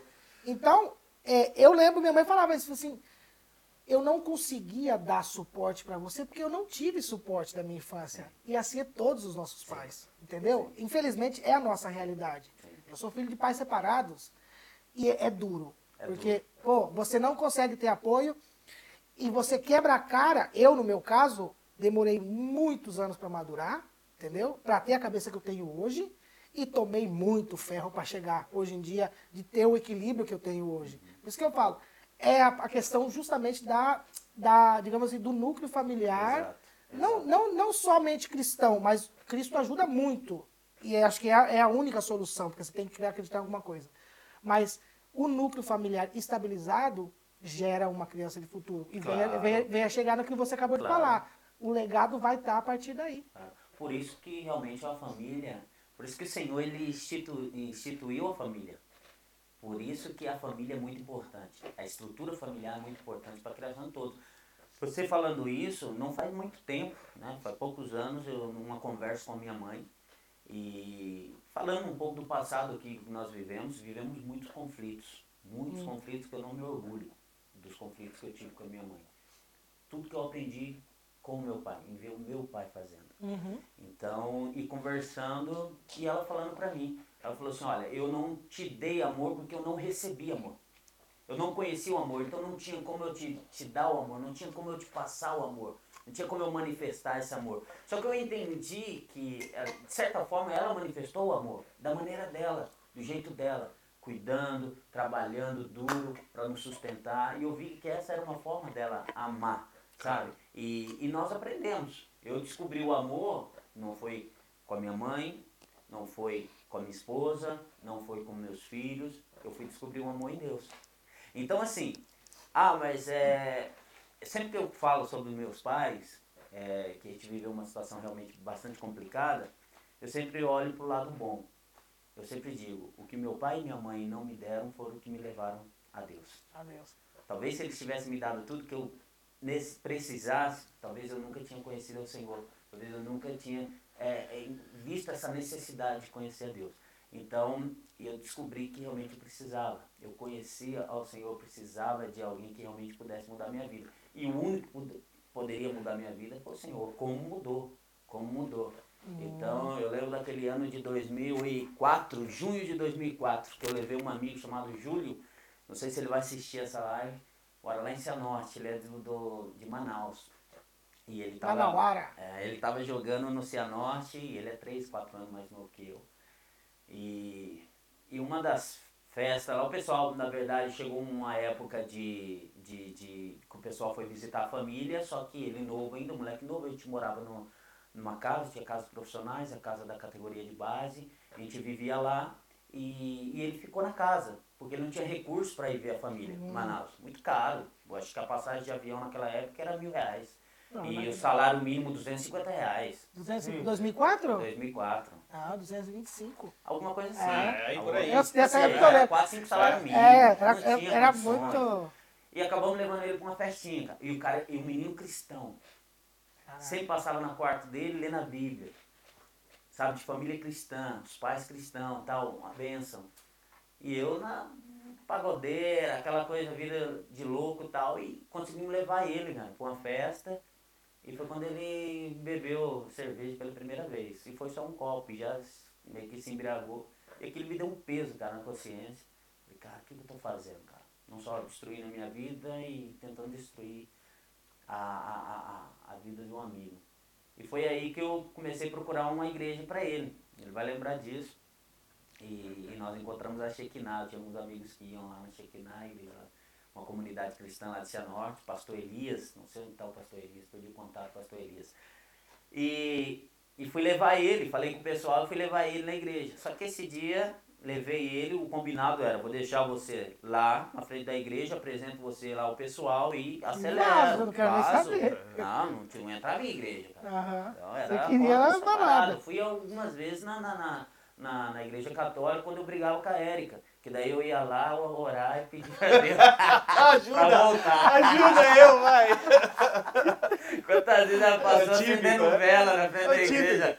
Sério, É cara? o típico, né? Ah, Acho que todo mundo já fez É, isso, todo cara. mundo- Não é cara, que mas eu- mas é o que eu falo. A mesma falta de respeito é quando você, por exemplo, que eu acho que você tem uma religião, ela tem que ser respeitada, né? Claro. Independente da religião. Claro. É a mesma coisa. Eu, de adolescente, pô, eu passava lá na minha cidade tem um negócio que é o Inferninho, né? Que é uma cachoeira, 30 metros. E os caras fazem macumba lá, que é, né? Quem, trabalha, quem é do candomblé sabe. Ah, eu descia do carro, metia o pé nas macumbas, pá, chutava tudo. Hoje em dia eu falo, cara, que cagada. Porque é a religião deles, cara. Claro. Independente, eu tenho que respeitar. Sim. Não me agrada? Beleza, passo de reto. Hoje em dia você tem duas opções. Você para e presta atenção, ou você segue seu caminho. Não muda nada. Exato. Entendeu? Exato. Mas então, aí, continua. Então, então, eu- e eu, tinha essa, essa parada, eu não entrava na igreja nem nada. Só que esse dia a gente combinou, cheguei lá e começamos a ligar, né? Tinha um celularzinho nessa época, tinha celular, jogador, tá. Ah, podia. É, podia, celularzinho, um- Motorola, Motorola. azul, coisa Aquele- linda. Ele abria? Ó, eu, eu tinha dar anteninha de borracha. Z. Ligando, ligando pra galera e tal, e o, e o pessoal, não, estamos chegando, estamos chegando e tal, deu sete horas, tal, o culto começou. Começou lá o pessoal bater, fazer o louvor e tal, nós lá fora. Aí o Júlio falou, cara, vamos entrar. A hora que o pessoal chegar, você, vai. Eu falei, não, entrar eu não vou. Não, vamos entrar, não, não vou. Ele ficou nisso, ligando, cadê a galera? Não chega, não chega, não, estamos chegando, estamos chegando, estamos chegando. Passou 7, 5, o louvor começou a cantar, o cara, vamos, vamos, vamos entrar, vamos entrar. Eu falei, tá bom, vamos entrar, vamos sentar no último banco. O pessoal chegou, eu acelero, eu vou, escondidão. O cara tava com medo. É, não tinha essa pegada. Né? Pô, vai que eu caio aqui dos pecados. Ele vai lembrar, cara, ele vai lembrar, ele vai lembrar. Aí beleza, falou, então tá, vamos Começou a entrar. xizar. Ixi, muito- Não, mas eu, é a primeira vez que eu entrei, eu falei, o cara vai pôr a mão na minha cabeça, velho, eu vou cair no Eu não chão. entendia, né, essas paradas. Claro, claro. Aí eu entrei. Falei, então tá, entramos, sentamos no último banco, ficamos no último banco ali e tal. E resumindo, a galera não apareceu esse dia. Aí o que aconteceu? Pastorzão lá tocando, pastor Elias, cabeludinho assim e tal, pá, tocando violão, fazendo louvor e tal. E começou a olhar pra mim, cara. E eu lá atrás, cara. E ele olhando pra mim assim, e eu desviava o olhar e tal. Cara, eu falava, Júlio, vamos embora. Tô aqui Não, já- tô fica aqui de fica aí, passeio, tô fica aqui de. Cara, passeio. Fica aí, fica aí, fica aí e tal. E pá, e o louvor acontecendo, e ele começou a olhar. E cara, mas ele não tirava a- o olhar de mim. Aí ele começou a caminhar no corredor. Com o violãozinho aqui, Vai ó. vir. Tá, cantando e ministrando e, e vindo pro meu lado. Falei, ixi, a casa caiu, cara. Aí eu olhei pra trás, falei, vou sair fora. Quando eu olhei pra trás, tinha uns três, quatro irmãos na portaria da igreja. O diácono da igreja tava Ai, ali. Falei, cara, doideira. Aí eu cutuquei o Júlio aqui pra gente sair fora. O, o Júlio tava, ó, olho fechado, tá adorando, cara. Ó, tô nem aí, cara, tô noutra pegada aqui, tô na, né, na vibe. nos 30, tu é. Aí, cara, eu me senti assim, totalmente rendido. Falei, ah, beleza. Aí ele começou a vir caminhar, só que o, o, o violão tava conectado na caixa com o cabo. E nisso, pum, o cabo soltou, porque o cabo curto e tal, ah, soltou, aí ele parou. Aí eu falei, graças a Deus, cara, Tá salvo. ô Senhor, Cara, comecei, com ele, a falei, Deus. Pelo amor. Show. Ele olhou o cabo assim, ó, e ó, continuou a bater sem o cabo, cara. Só o violão e começou e vinha o meu. ah, continuou a caminhada. Aí ele parou na minha frente. Eu olhando assim pra mim, falei, cara, o que tá acontecendo? ali foi ali, junho de 2004. Foi ali que começou a mudar a minha história. Caraca. Primeira vez que eu entro na igreja e nunca mais saí dela. né? E quando eu falo igreja, não é um local, Hum. não é, e não a religião. É, eu sou meio assim, meio radical nessa questão de religião, porque eu não sou muito a favor da religião. Eu vejo a religião Como como ela te escraviza. É como o doutrinamento. Você, isso você pode, isso você não pode, isso você pode, isso você não pode. E, e o relacionamento com Cristo é totalmente diferente. É um estilo de vida. Você pode tudo, mas nem tudo te convém fazer. Ah, Então é liberdade. Cristo te libertou, ele te liberta. E você agora é livre. Então você é livre para tomar as decisões, né, dirigida pelo Espírito Santo, tomar as decisões que você quer na sua vida. Então tem gente que fala assim, não, eu não bebo. Por que você não bebe? Não, porque eu sou é, religioso. Então, na verdade, você está preso, um- você não foi Preso, livre ainda. é. Você não bebe por causa disso. Você não bebe porque seu pastor é, é- é- pode ver, mas o, o seu desejo é beber. O seu desejo é pecar. Então você não peca com medo que as pessoas vão pensar. E isso não é ser livre, Cara, sabe? Isso não é ser livre. O, o- eu digo que... eu é um sempre- pouco até hipocri- é hipocrisia, né? Hipocrisia. Eu Você, você dizer- prega aquilo que você não faz. Exato. E Eu costumo dizer não, que a é muito. santidade, ela não é você querer pecar e não poder. Hum. Entendeu? Eu quero pecar, mas não posso. Porque o que, que eles vão pensar? O que, que minha família vai pensar? O que, que meu pastor. O que, que os irmãos vão. Imagina se os irmãos verem eu tomando. Imagina se os irmãos verem. Então eu quero pecar, mas não posso. Isso não é santidade. Isso não é vida com Deus. Vida com Deus é você poder pecar, não tem ninguém te vendo. Você está longe de todo mundo. Você pode, mas você não quer. Que isso se aplica. Isso se aplica praticamente a tudo na vida. A tudo. Eu, por exemplo, aqui, nessa, nessa empresa, eu poderia fazer muitas coisas. sabe? Porque eu tenho essa liberdade. Você pode. Eu sei que eu posso, mas eu não faço. Exato. Por quê? Porque eu sei, porque eu sei que, dependendo do que eu faço, pode não ser, não Exato. ser ah, beneficioso para mim. Exato. Sabe? E num relacionamento. Exato. Porque tem que ter essa mesma confiança que com Deus. A mesma tem que ter. Porque a pessoa ela tem que ser, ela tem que pensar que ela é livre para fazer o que ela quer, mas não convém a ela fazer. Fazer. Por quê? Pra preservar o relacionamento. Exatamente. Pra manter esse relacionamento. Exatamente. Sabe? Isso que é, isso que é o lindo, isso que é a coisa mais. E foi aí que eu comecei nesse dia que as coisas começou a mudar. Porque esse pastor chegou diante de mim e disse assim: "O Senhor vai te levar para um lugar onde você jamais imaginou ir". Falei, Caraca, vou jogar na Europa. Primeira coisa que você Caramba, cara. É eu já- agora. Real Madrid. Tá, já Vamos pro Madrid. veio, Real Madrid, senhor. Real Madrid. Mas na verdade eu tava, cara, eu nervoso, eu tremia, eu não sabia o que estava acontecendo. Foi assim, o Senhor manda te dizer o seguinte, ele vai te levar para um lugar onde você jamais imaginou ir. E lá ele vai mudar a sua vida. E quando você voltar para o meio dos seus, eles não vão te reconhecer. Caraca. Foi a primeira palavra que eu recebi da parte de Deus. Junho de 2004. Beleza. Saí dali, falei, cara, sábado que vem eu tô aqui de novo. Falei, sábado que vem eu vou de novo. Te motivou tal. de alguma Não, forma, né? Cara, que isso, cara, que isso que eu senti. Eu queria descobrir. Fiquei curioso. Falei, como que é? Como que é essa parada e tal? Só que eu continuei com a minha vida, cara. Balada, tal, tal, e, e troquei uma ideia com o pastor. Nem vou, nem vou relatar aqui a ideia que eu troquei com o pastor. Porque, ah, porque às vezes a galera vai falar assim, ah, Vai cara, dar- esse pastor aí é Ele vai dar doideira. ideia pros outros. Ele vai dar ideia pros dar outros ideia também. Não, mas, é, mas a gente tá aqui pra É, isso então mesmo. relatar. Conta, porque senão... É. Eu É. queria Queria fazer uma tatuagem. Tá, colocar um versículo e tal. Falei, pô, legal, tô vindo na igreja, vou fazer uma tatuagem, vou meter um versículo e tal. Ah, né? Isso vai demonstrar, pô, algo pro Senhor e tal. E cheguei e falei, ó, o, o- tinha um, um rapazinho lá, isso já tava acho que uns dois meses na igreja, indo, né, aos cultos. Uhum. Falou, vamos falar com o pastor, cara. O pastor é sempre mente aberta, Cabeça gente boa, tal, vamos, fala com ele. Fui falar, pastor, pô, a gente colocar uma tatuagem aqui, cara, no braço e tal. Ele falou, não, senta aqui, vamos conversar. Eu tô vendo que você tá vindo na igreja há um tempo e tal, o Senhor tem uma palavra pra sua vida, né? Ele falou, onde você quer fazer a tatuagem? Aqui no braço aqui. Ah, legal. O que que é? Eu falei, não, um versículo aqui e tal. Show. É isso mesmo. Não, faz. Caraca, que isso? Pastor mandando fazer tatuagem? Não, eu falei, essa parada aqui não tá certa, cara. Essa igreja aqui. Falou, não, cara, faz. Falou, vem cá. O pessoal comentou que é, você tem problema, né, com álcool, tal, você tem um probleminha assim com droga e tal. Você continua bebendo, então? Eu falei, é, pastor, eu, eu bebo. Falei, qual, e qual que você bebe? Ele falou, ah, eu bebo tal. Ah, bebe da melhor. Eu falei, ué, que doideira, cara. É, quem, quem tá vendo agora fala assim, cara, pastor é esse doideira? Mas enfim, resumindo. Não, Falou, continua, bebe- eu quero escutar pô, essa cara, história. bebe da melhor. E, e tá cheirando, como que é? Como tá? Eu falei, ah, pastor, sabe como que é um processo? Não, não, eu entendo, é um processo. Gasta dinheiro mesmo, cara. Cheira, fuma, fala o que você quiser. Eu falei, aí eu comecei a pirar, né? Falei, mas como assim, pastor? Como assim faço o que eu quiser?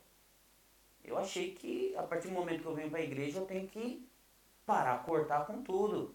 Ele falou, ah não, isso não cabe a você fazer. Não é você que muda. Não é você pelos seus próprios esforços.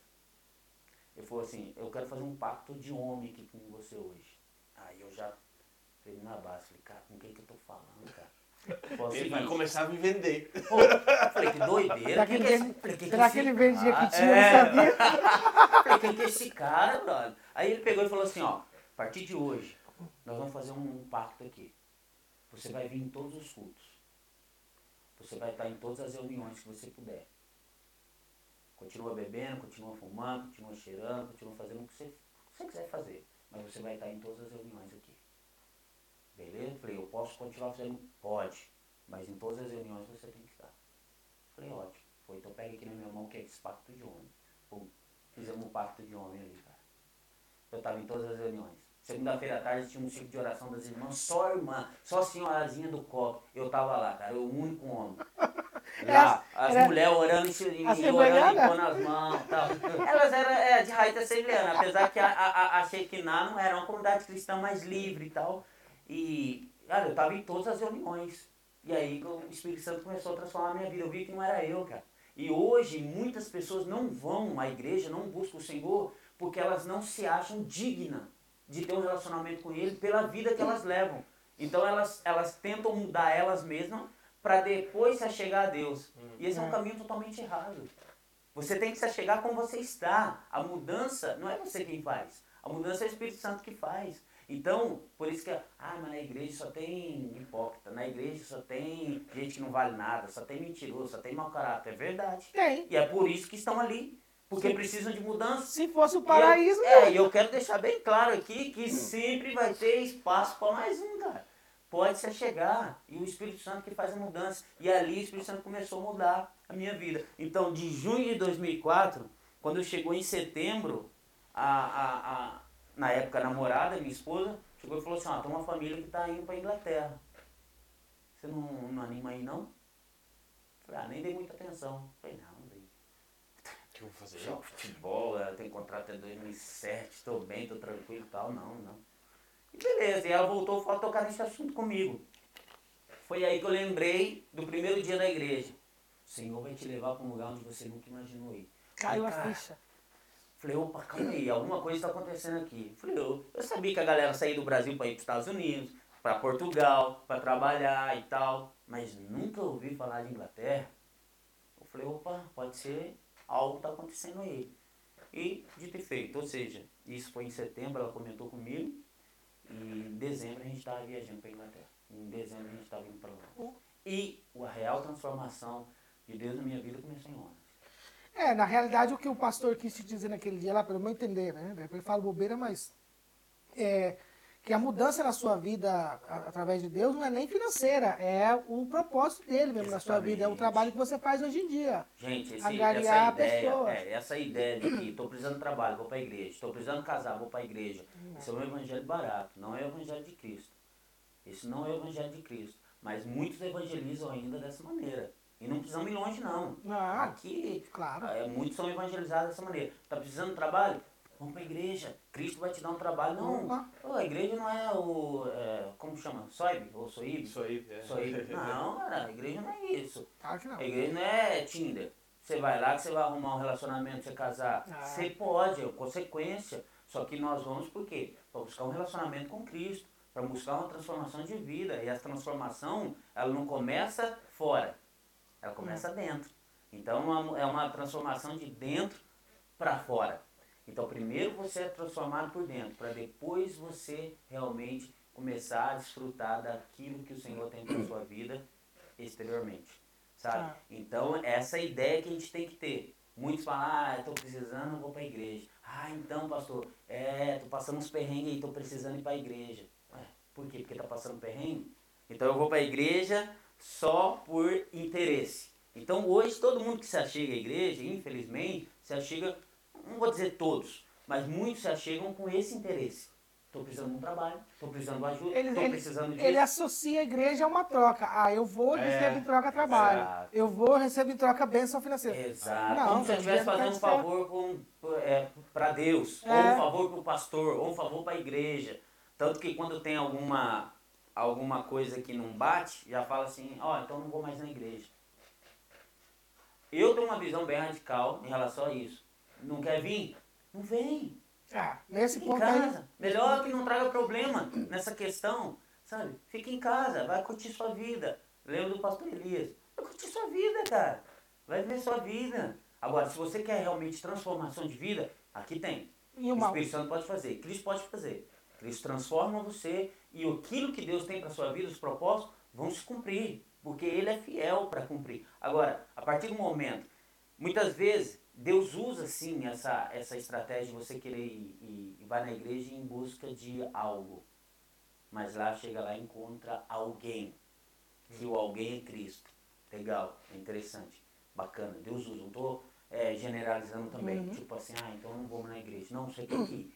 Você É, tem lógico. que ir. Vá, com interesse ir. Eu só estou relatando que muitos chegam com um interesse e quando não encontram, vão embora. Vai embora. Mas outros, mesmo não encontrando, permanecem e encontram não o algo que foi buscar, mas encontram alguém que necessitava buscar. Ah, e outra também, a questão do. é, por exemplo, sabe qual que é a diferença de tudo isso? Eu vejo, no meu ponto de vista, é.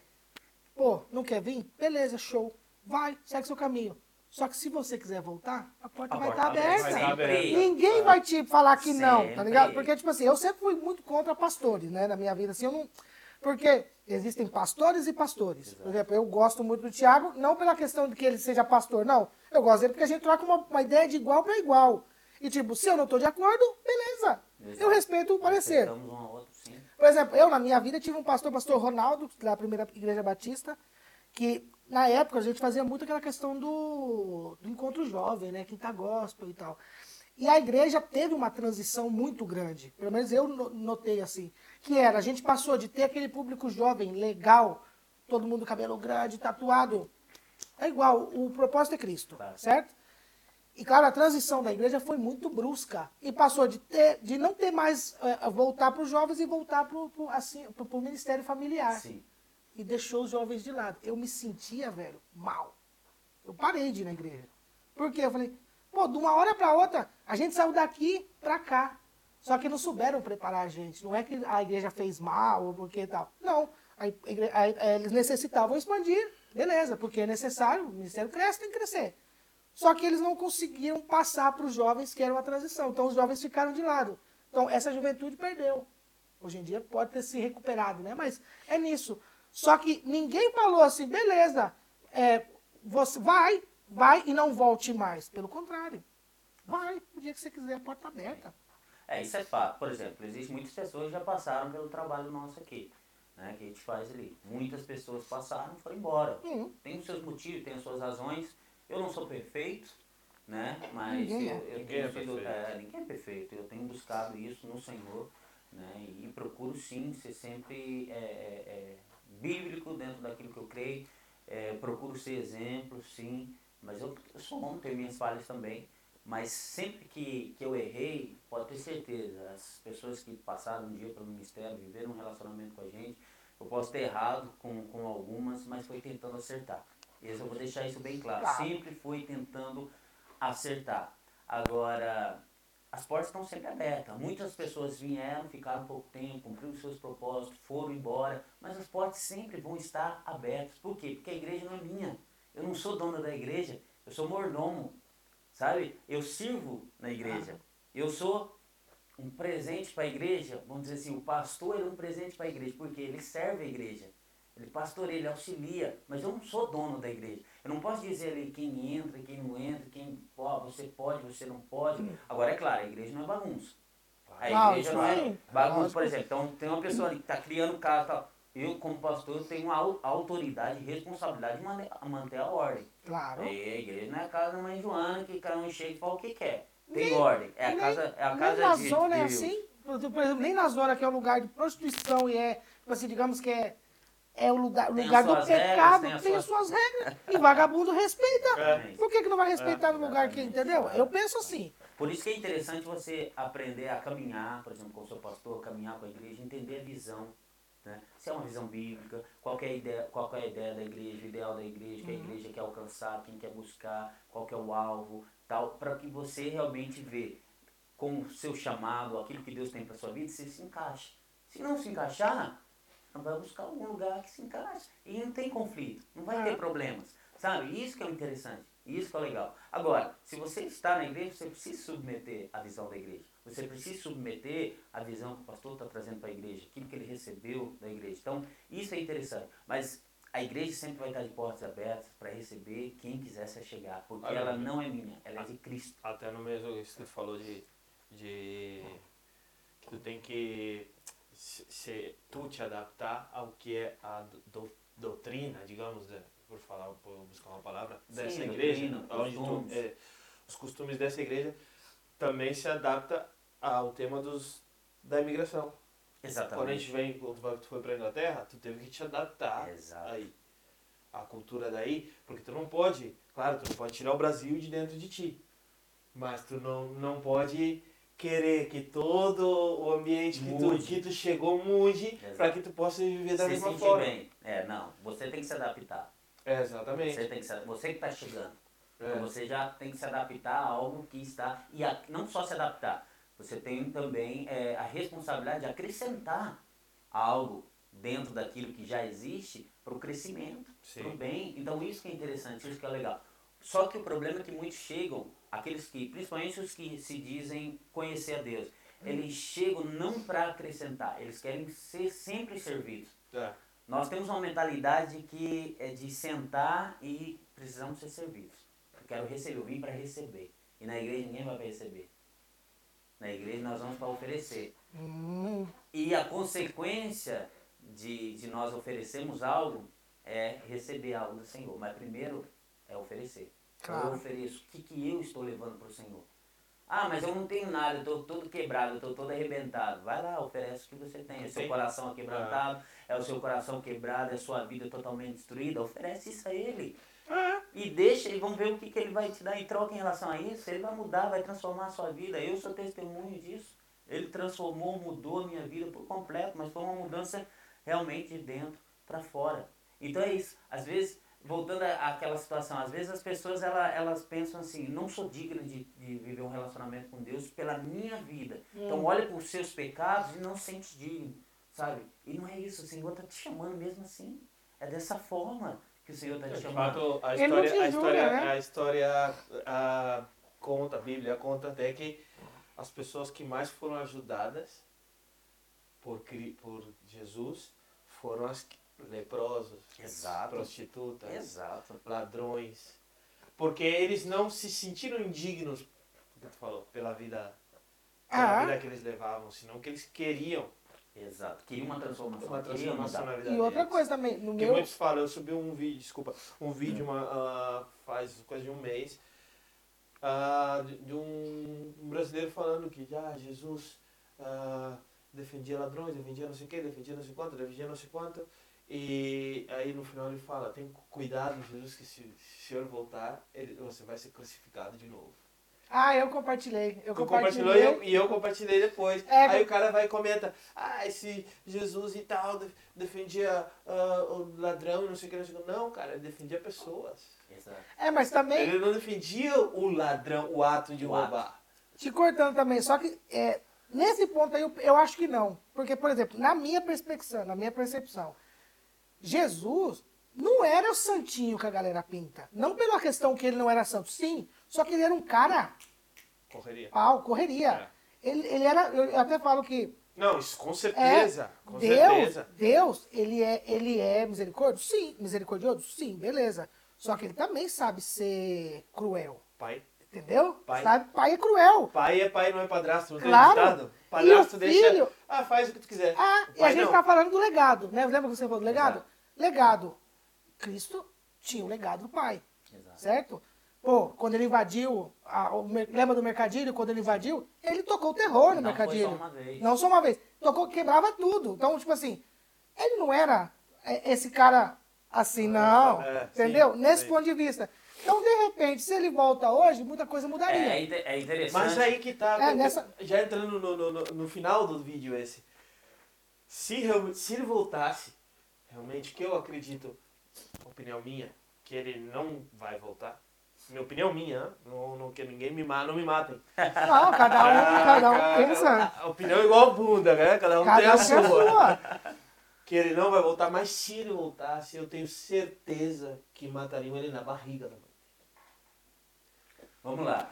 É, primeiro esclarecendo, eu acho que o que o Kleber quis dizer aqui é, não é que Jesus ele não foi santo. Ele foi santo. Ele é santo.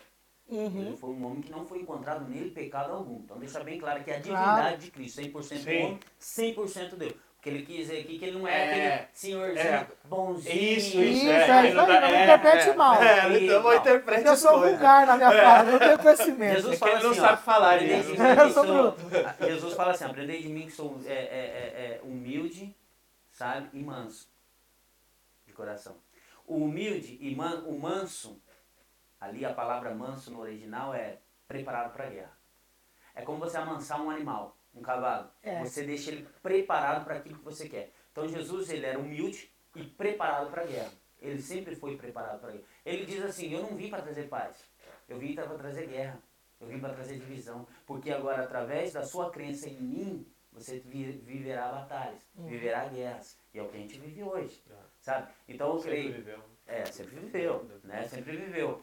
Agora, é, Eu prefiro sempre ficar com a Bíblia. Eu, eu respeito a opinião do VAR, que ele crê que Jesus não voltará. Jesus realmente não voltará sim a pisar nessa terra. A Bíblia fala pisará no Monte das Oliveiras. E isso a gente, vai, a gente pode debater uma outra vez, mas Jesus vem raptar a sua igreja.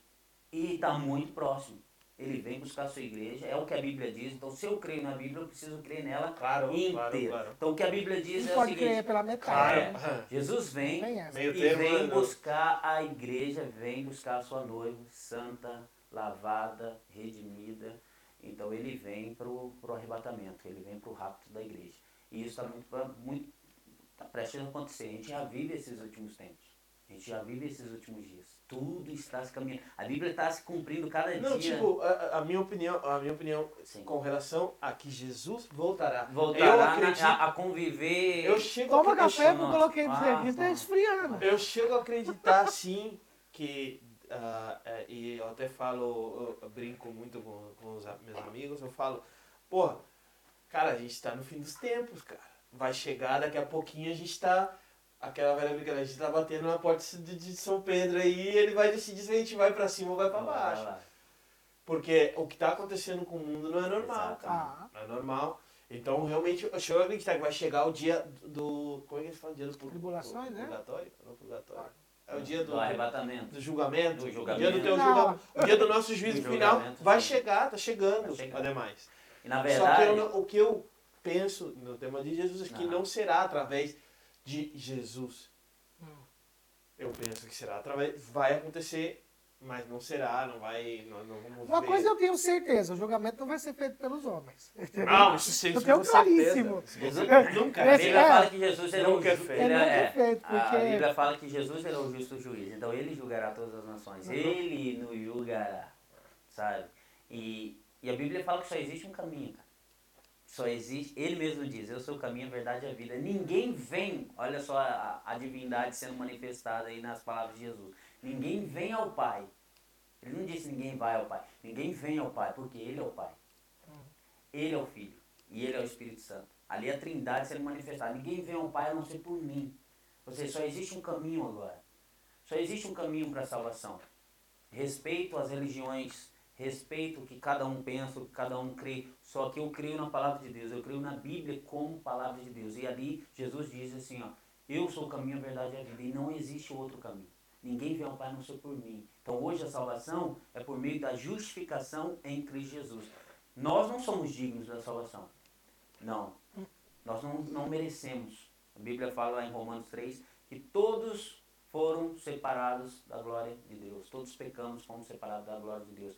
Mas agora, pela justificação em Cristo Jesus, nós recebemos isso, pela graça. Em Ah. Cristo Jesus, nós somos justificados. Então, é de graça. Nós somos justificados nele. Sabe? Então, é ele, é através dele. Quando eu me coloco debaixo da autoridade de Cristo, automaticamente sou justificado através do sacrifício dele. Aquilo que ele pagou na cruz era para mim, Sim, era para você sim. sabe? Então agora ele pagou esse esse preço por mim. Só que eu preciso reconhecer e eu preciso me colocar debaixo desse desse sacrifício. Como? Obedecendo a palavra de Deus. A partir do momento que eu obedeço a palavra de Deus, eu estou me colocando debaixo desse sacrifício. Se eu me coloco debaixo desse sacrifício, eu sou justificado por ele. Deus, quando olhar para você, Cleber, quando olhar para você, Wagner, quando olhar para mim, não vai ver a mim, não vai ver os meus pecados, vai ver o próprio Filho, vai ver o sangue de Cristo que foi derramado. Então ele vai ver que eu sou justificado. Não mereço o céu por mim. Ou seja, o céu não é por merecimento próprio, é por merecimento de outro. Eu alcanço o céu não por meus próprios merecimentos, mas por, pelo sacrifício de O Cristo sacrifício de Cristo. Cara, pelo sacrifício de Cristo. Ninguém vai ao céu por, ah, porque eu sou, ah, mas ele é tão bonzinho. Não, não existe ninguém bom, cara. Não existe. E eu sempre falo isso. Está aí a mi- a minha filha Esther, mais nova, dois anos. Ah, mas ela é um anjinho ainda. Que anjinho? Que anjinho? A criança já nasce com coração perverso, mal, ruim. Eu sempre, ela eu só, não tem, ela, só não, ela só não tem pecado, né? Ela, só não, ela digamos assim, eu, do meu ponto de vista. Ela não tem consciência É, exato, pecado. do Ou seja, pecado. ela tem. Agora, Porque, ó, se você oferece assim, ó, por exemplo, Esther, brinca com isso daqui. Brinca com essa aguinha. Não quero. Brinca com isso daqui, ó. Brinca com isso daqui. Não quero. Aí vem uma outra criança e fala assim, ó, então toca. O que, que a Esther vai fazer? vai na hora pegar. Isso é maldade. Ah. No coração, nós nascemos já, nós somos frutos do pecado. O homem já nasce com um coração perverso. Isso é e precisa de Deus, só que ela faz sem consciência, ela não tem consciência. Nós já temos a consciência Nós que é. pecamos sabendo que estamos Sabendo pecando. O cara é vai pra. É, ela não, ela E não a Bíblia fala que esse É pecado, o pior, né? pelo conhecimento, é o pior. Por quê? É o pecado que te leva à morte. E Não. que morte é essa? Não só a morte física, a morte espiritual, que é a separação eterna de Deus. Então essa é a, é a, é a, é a morte. Então é isso que nós. Agora, é, cara, nós precisamos desse Cristo. Foi esse Cristo que Não, com certeza. vida, é Eu, eu, Eu acredito que só, pessoa tem que ter uma ah, Eu crença. nem lembro. não Ontem eu cheguei, na- na- ontem na cheguei, Ah, nem esquenta. ontem eu cheguei em casa, ontem, ontem eu tava aqui e cara, Gente, eu tô eu com vou- os problemas, eu tinha que, banheiro eu tinha que, vai lá, eu tinha que, com uns problemas, tema de financeiro e tal, aí eu pensei, cara, que, como que eu, eu tava aqui sentado, preparei tudo aqui e tal, e tava sentado ali e comecei a pensar, me ligou o, o, o notário e disse, vai, vou ter que pagar isso. Aí eu, putz, e agora? E agora, cara? Eu paro. Como que eu pago? Cara, eu, eu rezei aqui, cara. Eu saí pela porta, me ligou um cliente. Falou, te lembra aquele pressuposto, orçamento que tu fez pra mim e tal, cara? Eu cara, quero fazer agora. E eu, não pode ser verdade. A gente ora Não pedindo milagre, quando acontece a verdade. gente vê que até duvida, né? Caraca, que Ah. isso? Aí, e, e ele, aí eu falei, aí ele falou, não, o que eu tenho que fazer? Eu tenho que te pagar agora, mas não faço. Eu Não, segunda-feira eu passo aí e a gente acerta. Então me dá metade. Não, não, eu te pago tudo. Beleza.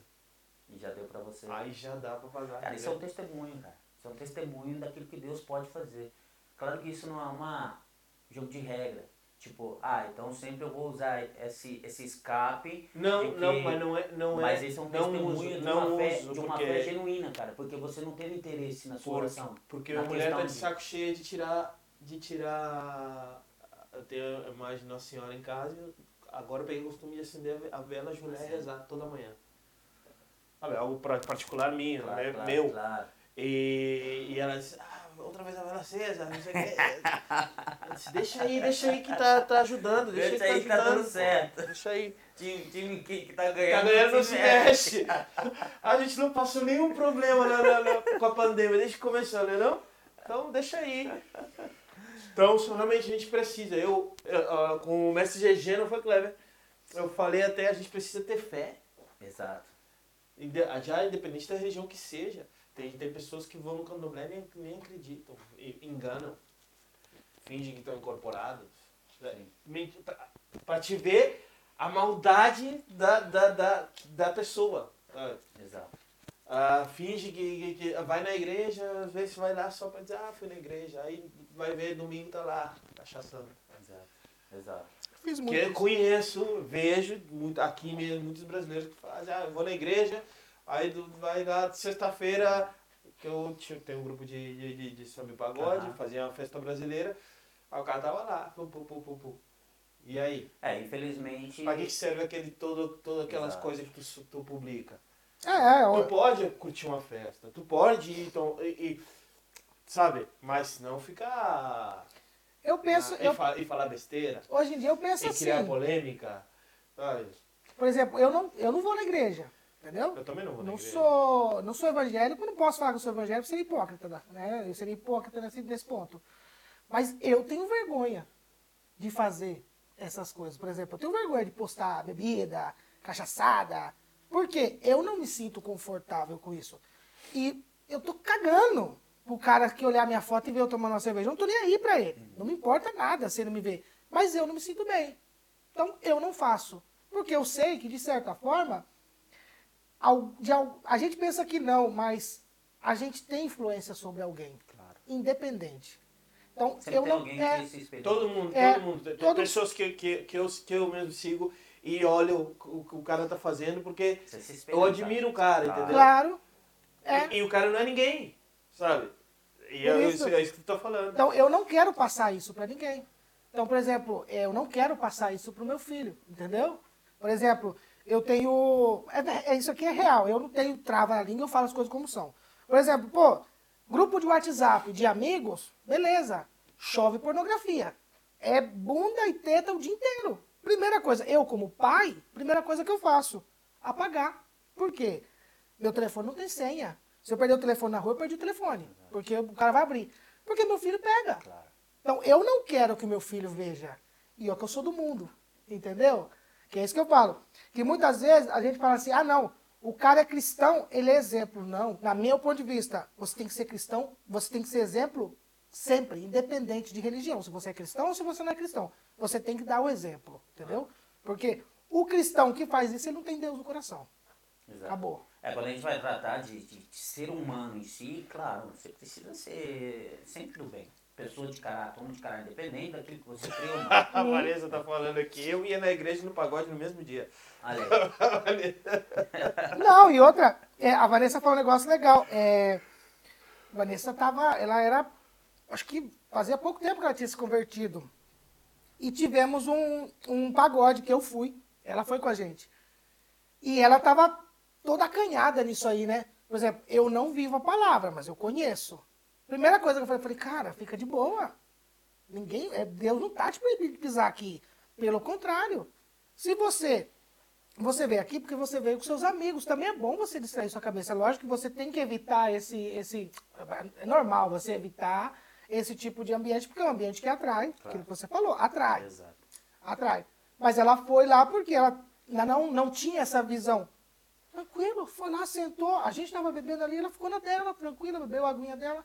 Então, é, eu não vejo errado, não vejo errado. Mas é aquela que eu acabei de falar também. Às vezes, é, eu não pratico a ação, eu não, não quero fazer porque eu não quero passar essa imagem. Sim. Ela tá É, a totalmente... Bíblia nos ensina a fugir da aparência do mal. Ela tá Então, falando que foi duas semanas antes do batismo, batismo. Exato. Eu lembro ó. desse pagode aí. Ah, Eu lembro desse pagode aí. Com a galera da igreja. Foi. Conta esse babado aí pra nós. Deixa os caras aí, entendeu o pagode, cara? Deixa os caras aí. Ah, não, o pagode é de vocês, então tá Deixa os caras aí. Não, não, Mas o pior é que eu não, eu não, não, não, não condeno, a não ser que seja, por exemplo, líderes da igreja, claro que eu sempre vou. Nós precisamos, líderes precisam ser exemplos, sempre. Então, com certeza, ia, ia puxar a orelha. Mas é claro, são pessoas num processo de santificação, sabe? Então, não preciso falar. Elas mesmas se sentiram mal. Uhum. Elas mesmas se sentiram, opa, esse não é um ambiente mais para mim. E a Bíblia nos ensina a fugir da... Existem ambientes que eu posso ir, mas eu não vou, porque não é ambiente para mim. É ambiente que eu vou ser tentado, sabe? E, e a viver coisas... Então, por exemplo, ah, pastor, mas o que você quer dizer, então, com a vida com Cristo? Se eu começo a seguir, se eu começo a, a, a, a, a viver conforme a palavra, eu vou ter que evitar alguns tipos de ambiente, automaticamente você vai precisar evitar. Você vai precisar de sacrifício, você vai precisar renunciar. Amigos, muitos na verdade não são tão amigos. Então você vai precisar renunciar. Eu tive que renunciar a muita amizade. Eu tive que sacrificar muita Eu amizade. não vou na igreja e, Eu tive e sacrifiquei um montão. Exato. Só que quando a gente olha assim pro lado cristão, a Hum. gente fala assim, ah, eu tenho que deixar meus amigos. tenho- Mas você já faz isso sem ser cristão. Sem ser cristão. Você sempre peneira as suas amizades. Agora, por ser cristão, é aquilo. Ou eu vou viver uma fé verdadeira ou vou viver uma fé falsa. Então, por exemplo, vocês me veem postando só coisas de Deus. Vocês me veem postando só coisas, é, é, palavra, é, versículos bíblicos. Então eu sou pastor numa igreja. Legal. Aí eu chego aqui hoje com vocês, só palavrão, não, não sei o que, cerveja, uma bria, sendo um cigarro aqui. O que, que vocês vão falar? Pô, esse cara ele é uma coisa na igreja, uma coisa nas redes sociais, outra coisa aqui, totalmente Ah. diferente. Ah. Ou seja, a vida dele não condiz com aquilo que ele prega, com aquilo que ele fala. E a gente Então, vê muito isso aí, viu? é, existe muito, exi- em todas as áreas. Não, eu penso- Não só no meio cristão, mas em todas as áreas. E tudo Agora, tem, tem um isso- cara que te passa a perna Exato. e tem. É isso que a gente precisa entender. Se eu tenho uma fé em Cristo, eu preciso viver, eu preciso fazer com que permitir com que aquela palavra se torne verdade na minha vida. Então aquilo que eu creio tem que ser real na minha vida. Claro. Então se eu creio nisso, isso tem que fazer uma diferença na minha vida, tem que ser real na minha vida. Agora o problema é que a gente vê muita hipocrisia. Muita hipocrisia. Então eu vou na igreja, ah, mas eu levo a minha vida, só que sua vida não condiz com a palavra. Ah, mas Deus me ama mesmo assim. Ok, Deus ama, não, e muita gente usa essa expressão, que Deus ama o pecador e aborrece o pecado. Não creio nisso, não creio nisso. Deus ama pessoas, ama vidas, criação, ele criou, sabe? Ele ama, só que ele não negocia com o pecado. A partir do momento que você vive no pecado, automaticamente você se apartou do amor de Deus. Deus ele é amor? Aham. Só que esse Deus de amor está sentado no mesmo Deus que é justo. E a justiça dele, ele não, ele não negocia a santidade dele. Ele não vai abrir mão da santidade dele para, não, mas Deus me entende. Não, Deus não te entende. Ah, mas Deus conhece meu coração. Sim. Conhece, e por mas- conhecer seu coração era para você ter, ter medo. E ele não vai te alisar e passar a mão na sua temer, cabeça. Né? O ter É. medo não é ter É. medo. O Respeito. temor de Deus Respeito. não é ter medo, é. É. ter amor. E ter amor é respeito. Respeito. Né? Então é isso que nós precisamos entender. Deus não é esse senhor bonzinho que muita gente pensa, esse daí é o Papai Noel. Ah. Aí tem que saber diferenciar. Papai Noel te dá presentinho conforme você é bonzinho, então dá Opa! presentinho. É. E mesmo às vezes sem você fazer nada pra merecer, você, dá, Exato. você recebe. É. E a gente não quer Papai Noel. Eu, eu- eu vou acabar aqui com a. Com, a- com, a- com a- Não, não vou acabar não, cara. Às vezes tem criança que tá assistindo. É. Não existe! Em não casa, em casa, assim, ó. Papai Não, Noel é era eu. verde, Papai eles fizeram Noel, vermelho. Papai Noel Coca-Cola. não existe. A Coca-Cola que fez ele vermelho. O cara da nasce, cresce e morre burro. Eu não sabia que ele era verde. O meu filho, o moleque tem 10 anos. O Papai Noel era verde. Eu falei, onde você sacou isso, moleque? Não, eu, porque nasceu na França, não sei o quê. Eu falei, tá vendo, velho? Você nasce, cresce e morre burro. Exatamente. Então, é, esse, esse Deus que a galera pinta é um Deus que a gente cria. É. Que muitos criam na cabeça. Ah, Então eu crio um Deus à minha maneira. Então você cria um Deus, Cleber cria um Deus, eu crio um Deus, a gente vai criando Deus. E a gente esquece de quem realmente Deus ou não, não conhecemos. Existem pessoas, a gente convive com pessoas que têm 5, 10, 15, 20 anos na igreja, mas não conhecem a Deus. E não são cristãos. Ah, mas vai na igreja, não quer dizer que é cristão. não, pelo Eu costumo contrário. dizer isso, se você pode é, é, ficar um mês dentro de uma garagem, você não vai sair de lá um carro. Cara. Você não vai se transformar num carro É. porque você passou um mês dentro da garagem, cara. Não. Então existem pessoas dentro da igreja que não são cristãos. Eles seguem vivendo a mesma vida. A palavra não se tornou verdade na vida deles. Não vê transformação e vivem uma hipocrisia. Estão se enganando, estão enganando a si mesmo. A palavra diz o seguinte lá em Tiago, que se você ouve a palavra e não pratica, você engana a si mesmo. É. Então eu preciso praticar essa palavra. É, é, é difícil? É difícil. É uma guerra, é uma luta. Mas eu preciso. Eu vou na igreja, aí eu recebo a palavra. O que, que eu vou fazer com essa palavra? Eu preciso praticar. Se eu for, aí tem. A gente vai na igreja, Eu ouve a palavra. Aí volta, sabe o que vem? Ouve a palavra. É, e essa palavra não, não, faz, não causa impacto nenhum na sua vida. Você não se esforça para praticar essa palavra. É. Continua levando e fica com esse papo de que Deus me ama porque Ah, Deus me ama assim como eu sou. É, é, e, e assim a gente vai vendo muitas igrejas. É, venha como está e fique como chegou. É. No La Casa não é assim. Venha como está e o Senhor vai transformar a sua vida. O Falando Senhor de- vai te pegar. Falando de La Casa, quando fundou, se fundou a... O La Casa surgiu em, oficialmente em novembro de 2019. Mas teve um babado, porque eu, eu, vamos lá, eu gosto, eu gosto das tretas. Vamos, Ah, tá Porque- estourando o tempo já. É, Tá vamos, estourando? vamos falar rápido. que voltar, Vamos hein? falar Vai. rapidão. É, mas porque eu, eu- é aquela Todo questão. mundo que veio aqui vai voltar, não, não se preocupe. Essa é aquela questão que eu sempre falo. Pilantra tem em qualquer lugar. Exato. Entendeu? No meio evangélico, no cristão, na macumba, no candomblé, da onde for tem. Tem.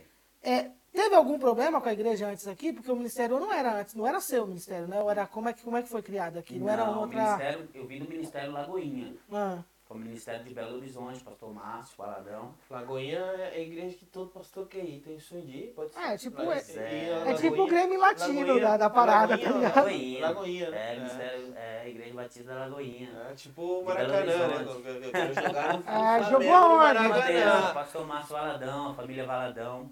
Então, é, nós congregávamos aí em Londres, já fazia quase três anos, pastor João Osmar, pastora Lília, pastores que a gente ama de paixão. E quando nós viemos para cá, nós iniciamos o trabalho como Lagoinha, como Hum. Lagoinha. Depois de acho que poucos meses, um ou dois meses, nós passamos a caminhar com o pastor daí, pastor é, Juliano, que é o pastor da Lagoinha de Madrid. Hum. Então, ficamos debaixo do pastoreio dele, do auxílio dele. A Lagoinha é tipo a Deus Amor do, do, do- da Europa, né? Porque Deus Amor, Lagoinha e Universal. é, chutou uma pedra, tem. Mas- não, Lagoinha, na verdade, o pastor Márcio Baladão, ele, ele, ele nunca teve essa visão para fora, de abrir igrejas fora. Isso Hum. veio há poucos anos atrás. Que daí o Senhor deu essa visão. Antes ele investia em igrejas. Ele mandava missionários, abriam as igrejas, Hum. né, em lugares que não, não tinham, mas eram igrejas com outros nomes e tal. Mas ele dava esse, esse apoio. Ah, entendi. Depois que Deus deu a visão a ele de começar a abrir própria Lagoinha, ministérios da, do Ah. Ministério Lagoinha. E na Europa foi assim. E foi quando chegou em Londres e através da vida do pastor João Osmar e a pastora Lília. Então nós fomos pastoreados por eles ali três anos. E só que a gente já tinha se chamado para a Espanha desde 2006. Então isso daí vai ficar para uma, pra uma, Uma próxima. próxima. Sei.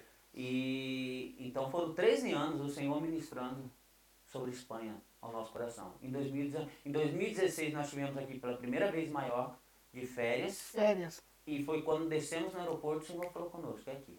Hum. E foi orando três anos para nós poder vir para cá.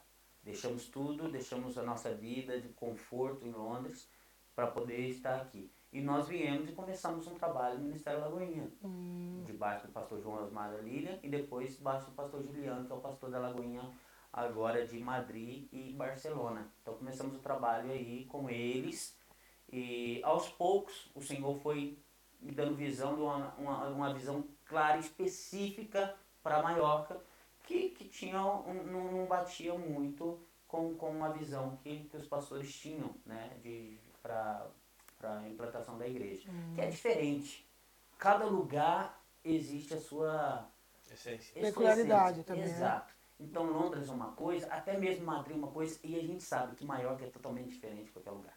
Ah, e outra, assim como qualquer coisa, tanto o, evangé- o evangelismo como até mesmo em vida, você tem que se expandir, você tem que ter visão Exato. para poder angariar público. Ah, Isso é na música, isso é em qualquer coisa. Não E o, é Senhor, por... então, e o Senhor começou a ministrar conosco algo bem, é, algo direcionado, é, me dando uma visão, me dando uma estratégia, e foi quando eu conversei com, com os meus pastores, conversei com, com o pastor de Londres, conversei principalmente aqui com o pastor de Madrid, o pastor Juliano, e entramos num, num acordo que, aí a partir daquele momento a gente ia é, começar a caminhar só, deixar de ser Lagoinha para virar o Ministério La Casa. Mas não teve nenhum tipo de problema, tá aí, eu tô aqui falando aqui nas Não. redes sociais, tá aí o pastor Juliano, se quiser. Eu queria saber o se pastor tivesse teve babado. Aqui. Não, Ah. teve babado não.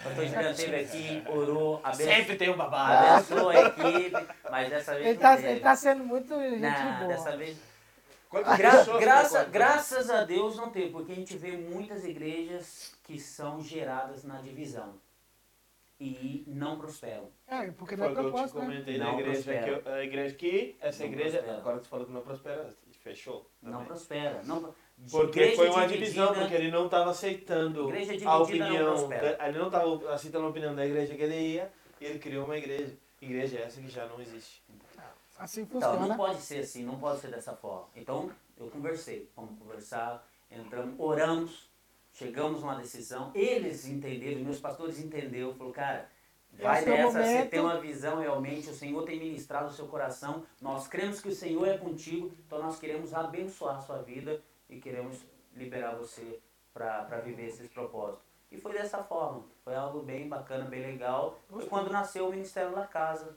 foi algo realmente voltado para a Espanha. O La Casa ele é mais, né? Eu é- curto, eu já fui a galera a- vezes. a- né? eu até- eu gosto demais. Até Bom. fica assim, de uma maneira, o espanhol é, entende mais. Ele fala né? lá, você tem que ver, desenrola no. Desenrola Ah, no- nos ingleses, desenrola no. pra. É, é o ministério que a gente foca realmente na. Não, não, não ministramos em português, ministramos em espanhol. O, Ah, o- é foco realmente Ah, é é, que- pra Isso é terra. Mas é o que a gente terra. fala. Claro, brasileiro pode fazer é. coisa pra brasileiro, mas você tem que assumir a cultura que você Exato, vive. Claro, claro. tudo, cara. Não, é nós assim. não viemos aqui para fazer igreja para grupos nisso, específicos. assim independente se, se frequenta igreja ou não frequenta igreja Uhum. que, que conselho tu daria pra quem quer vir pra cá Pra, um conselho assim de, de para quem quem esteja interessado em vir Um brasileiro, um brasileiro que quer migrar, seja pra onde seja. É, que Pra vo- Europa. você- é, pra Europa. Primeira coisa- porque tu já teve em Claro. Londres e tal, para Europa, que tu já conhece dois países totalmente diferentes. Então tu pode dar uma um conselho, conselho, conselho se fosse bom, a gente Não dá, vendia. a gente vendia, né? Mas nesse caso o conselho é bom porque é uma experi- em cima de uma experiência que realmente vivida. Então eu queria saber assim que que tu, que tu aconselharia assim as pessoas. Bom, eu vou dar duas visões. Primeira visão, claro, eu não posso fugir disso. Ore. Busque um direcionamento de Deus. Não tome nenhum tipo de decisão sem um direcionamento de Deus. Porque Deus fala. Deus é uma pessoa. Deus não é uma energia, Deus não é um vento, Deus não é ah, um sopro. Deus é uma pessoa e ele fala. Ah, mas como que ele fala? Vai viver a experiência com ele e você vai descobrir. Eu não vou te falar. Você vai precisar viver esse relacionamento É, com ele. muitos Pra falam, ouvir a voz falam, ca- cara, o cara falou que Deus falou com ele, e Fala. não fala comigo, cara. E será que Viver. justamente comigo ele não vai querer falar, busca cara? É que nem o cara que não ganha na loteria, pô. Ah, eu não ganho na loteria, você tá jogando? Tá, tá, tá jogando? Pô, Então, tipo, Exato. tem que ter. Deus tem não que fala ter comigo, mas você tá buscando. é, É. Você tá vivendo esse relacionamento? Você tá É. pertinho dele? Exato. Às vezes ele tá falando com você, Tem mas que você estar tá no mesmo. tão longe que você não ouve. Tem que estar no mesmo canal. Se tu não tá no mesmo canal, tu não É. vai escutar nunca. Nunca. Exatamente. Então, primeiro, ore, busque um direcionamento de Deus. Não tome nenhum tipo de decisão sem um direcionamento de Deus, porque esse fato de querer ajudar Deus é muito perigoso. Então, o melhor lugar. Ah, mas aqui o Brasil tá ruim, onde eu vivo tá ruim. O melhor lugar para se estar, gente, no centro da vontade de Deus. Em meio à guerra, se você está no meio à guerra, mas está no centro da vontade de Deus, é o melhor lugar para se estar.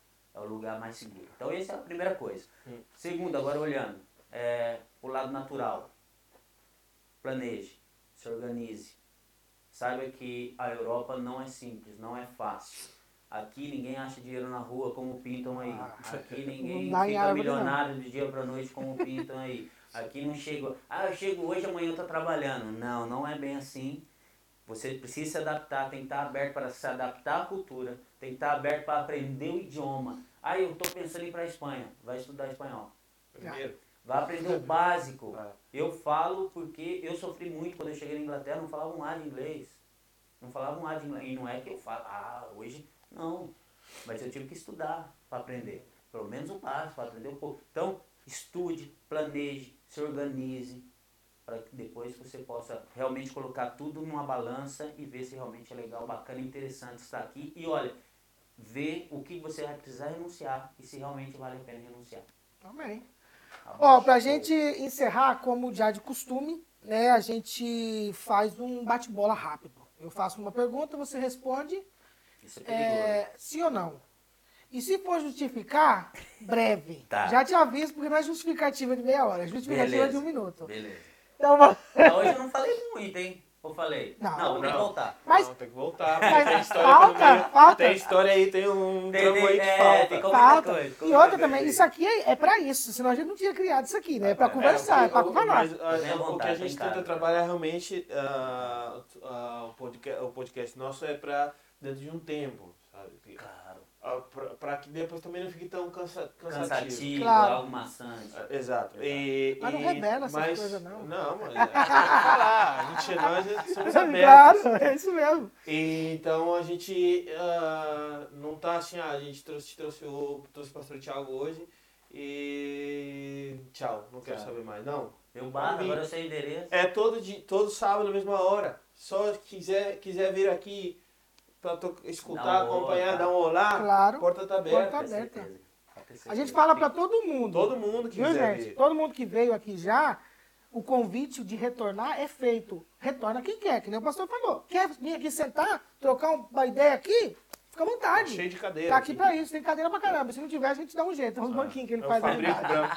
Fabrica banco na hora. ó, ó, ó, ó. Olha aí, ó. Na hora. Não, aqui, ó. Interessante. Eu vou falar, porque o parceiro aqui é forte. Tudo que nós temos aqui, ó, é graças que aqui, ó, o negão aqui, correria. É, eu correria. comecei a enxergar muita coisa aqui no La Casa, hein? Então, é, É, tem aí. tudo, Ó, tudo, tudo é Tudo um parceria. propósito. É lógico. Mestre GG já, já conversou também semana passada. Disse, vai passar lá, vai. Ô, vai, Vanessa, e tem café também, viu? Que ele tomou. Vou poder colocar É, me mais. deram só uma xícara só. Mas tá bom. Duas. Ó, é pecado. Não, xícara foi uma. O outro foi no copo. Não, duas eu te dei. Aqui eu servi duas vezes. Foi duas? É, Então me desculpa. Eu errei. Viu? Ó, Deus vai te castigar. Agora vamos encerrar. Eu tô servindo para depois falar que eu não servi. Ótimo aí, viu a galera, a galera, a galera tem Viu? Cobrando. A galera participa, a galera manda. É lógico. Vamos lá. É... Vamos lá, bate bola. Brasil ou Europa?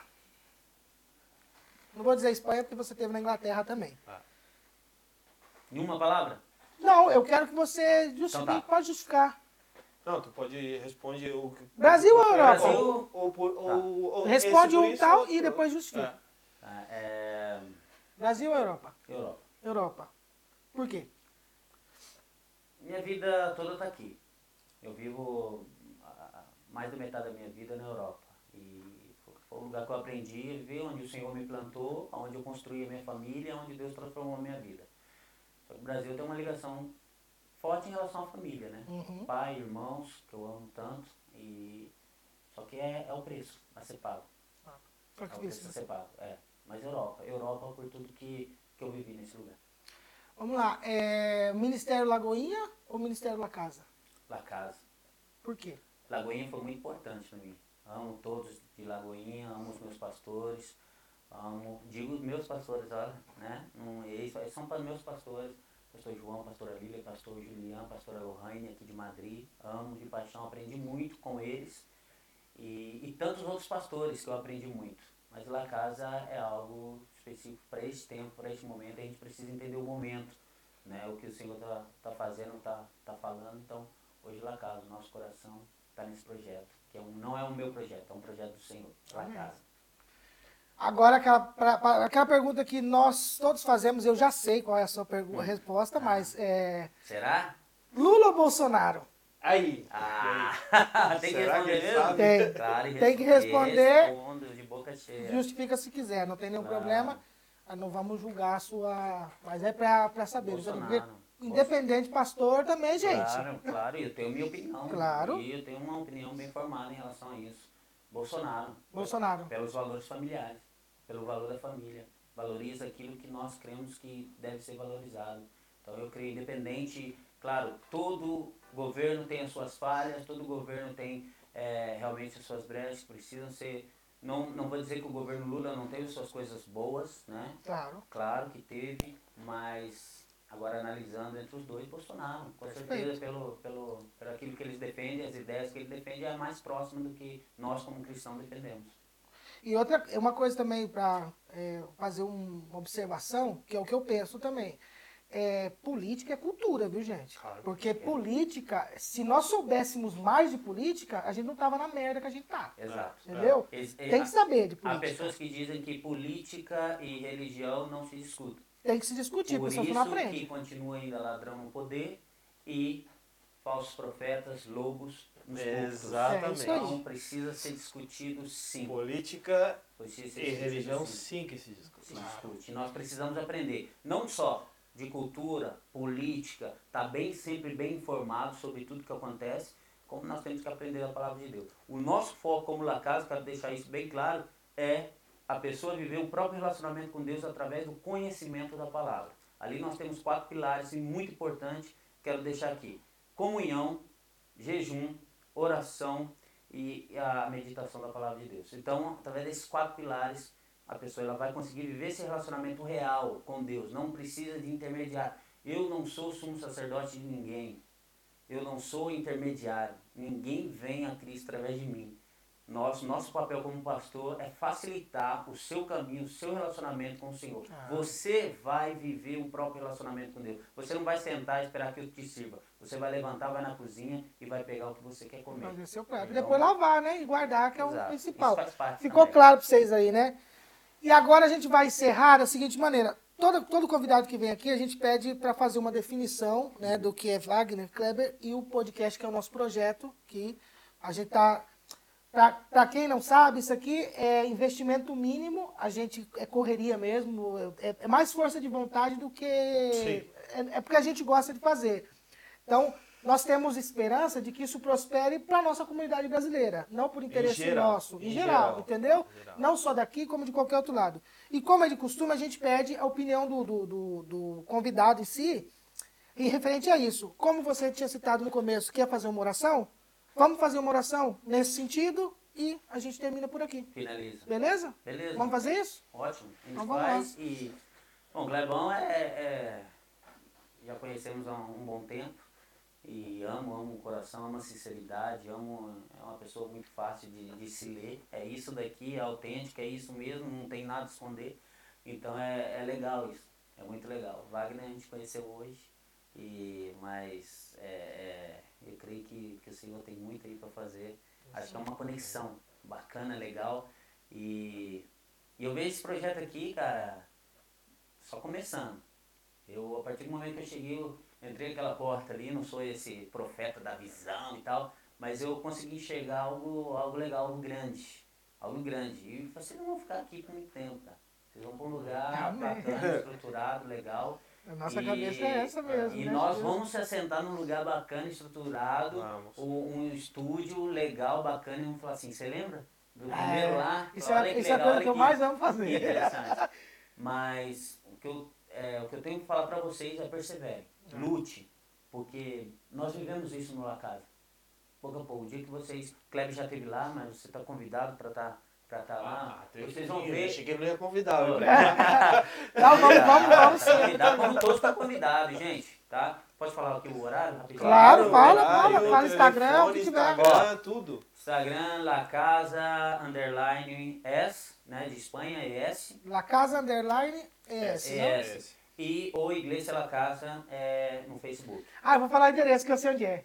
Fala aí, Rua Hiroshima, número 40. número 40. É, eu sou, também sou um cara, sou cultura. Temos duas reuniões, às quartas-feiras, sete e meia da noite até às oito e meia, uma hora de, de oração, de adoração. Então, se você gosta de orar e se não gosta também, está convidado para estar lá, aprende a orar junto com a gente, clamando por Espanha, clamando por, pelas pessoas que vivem nesse lugar, clamando pela vida um do outro.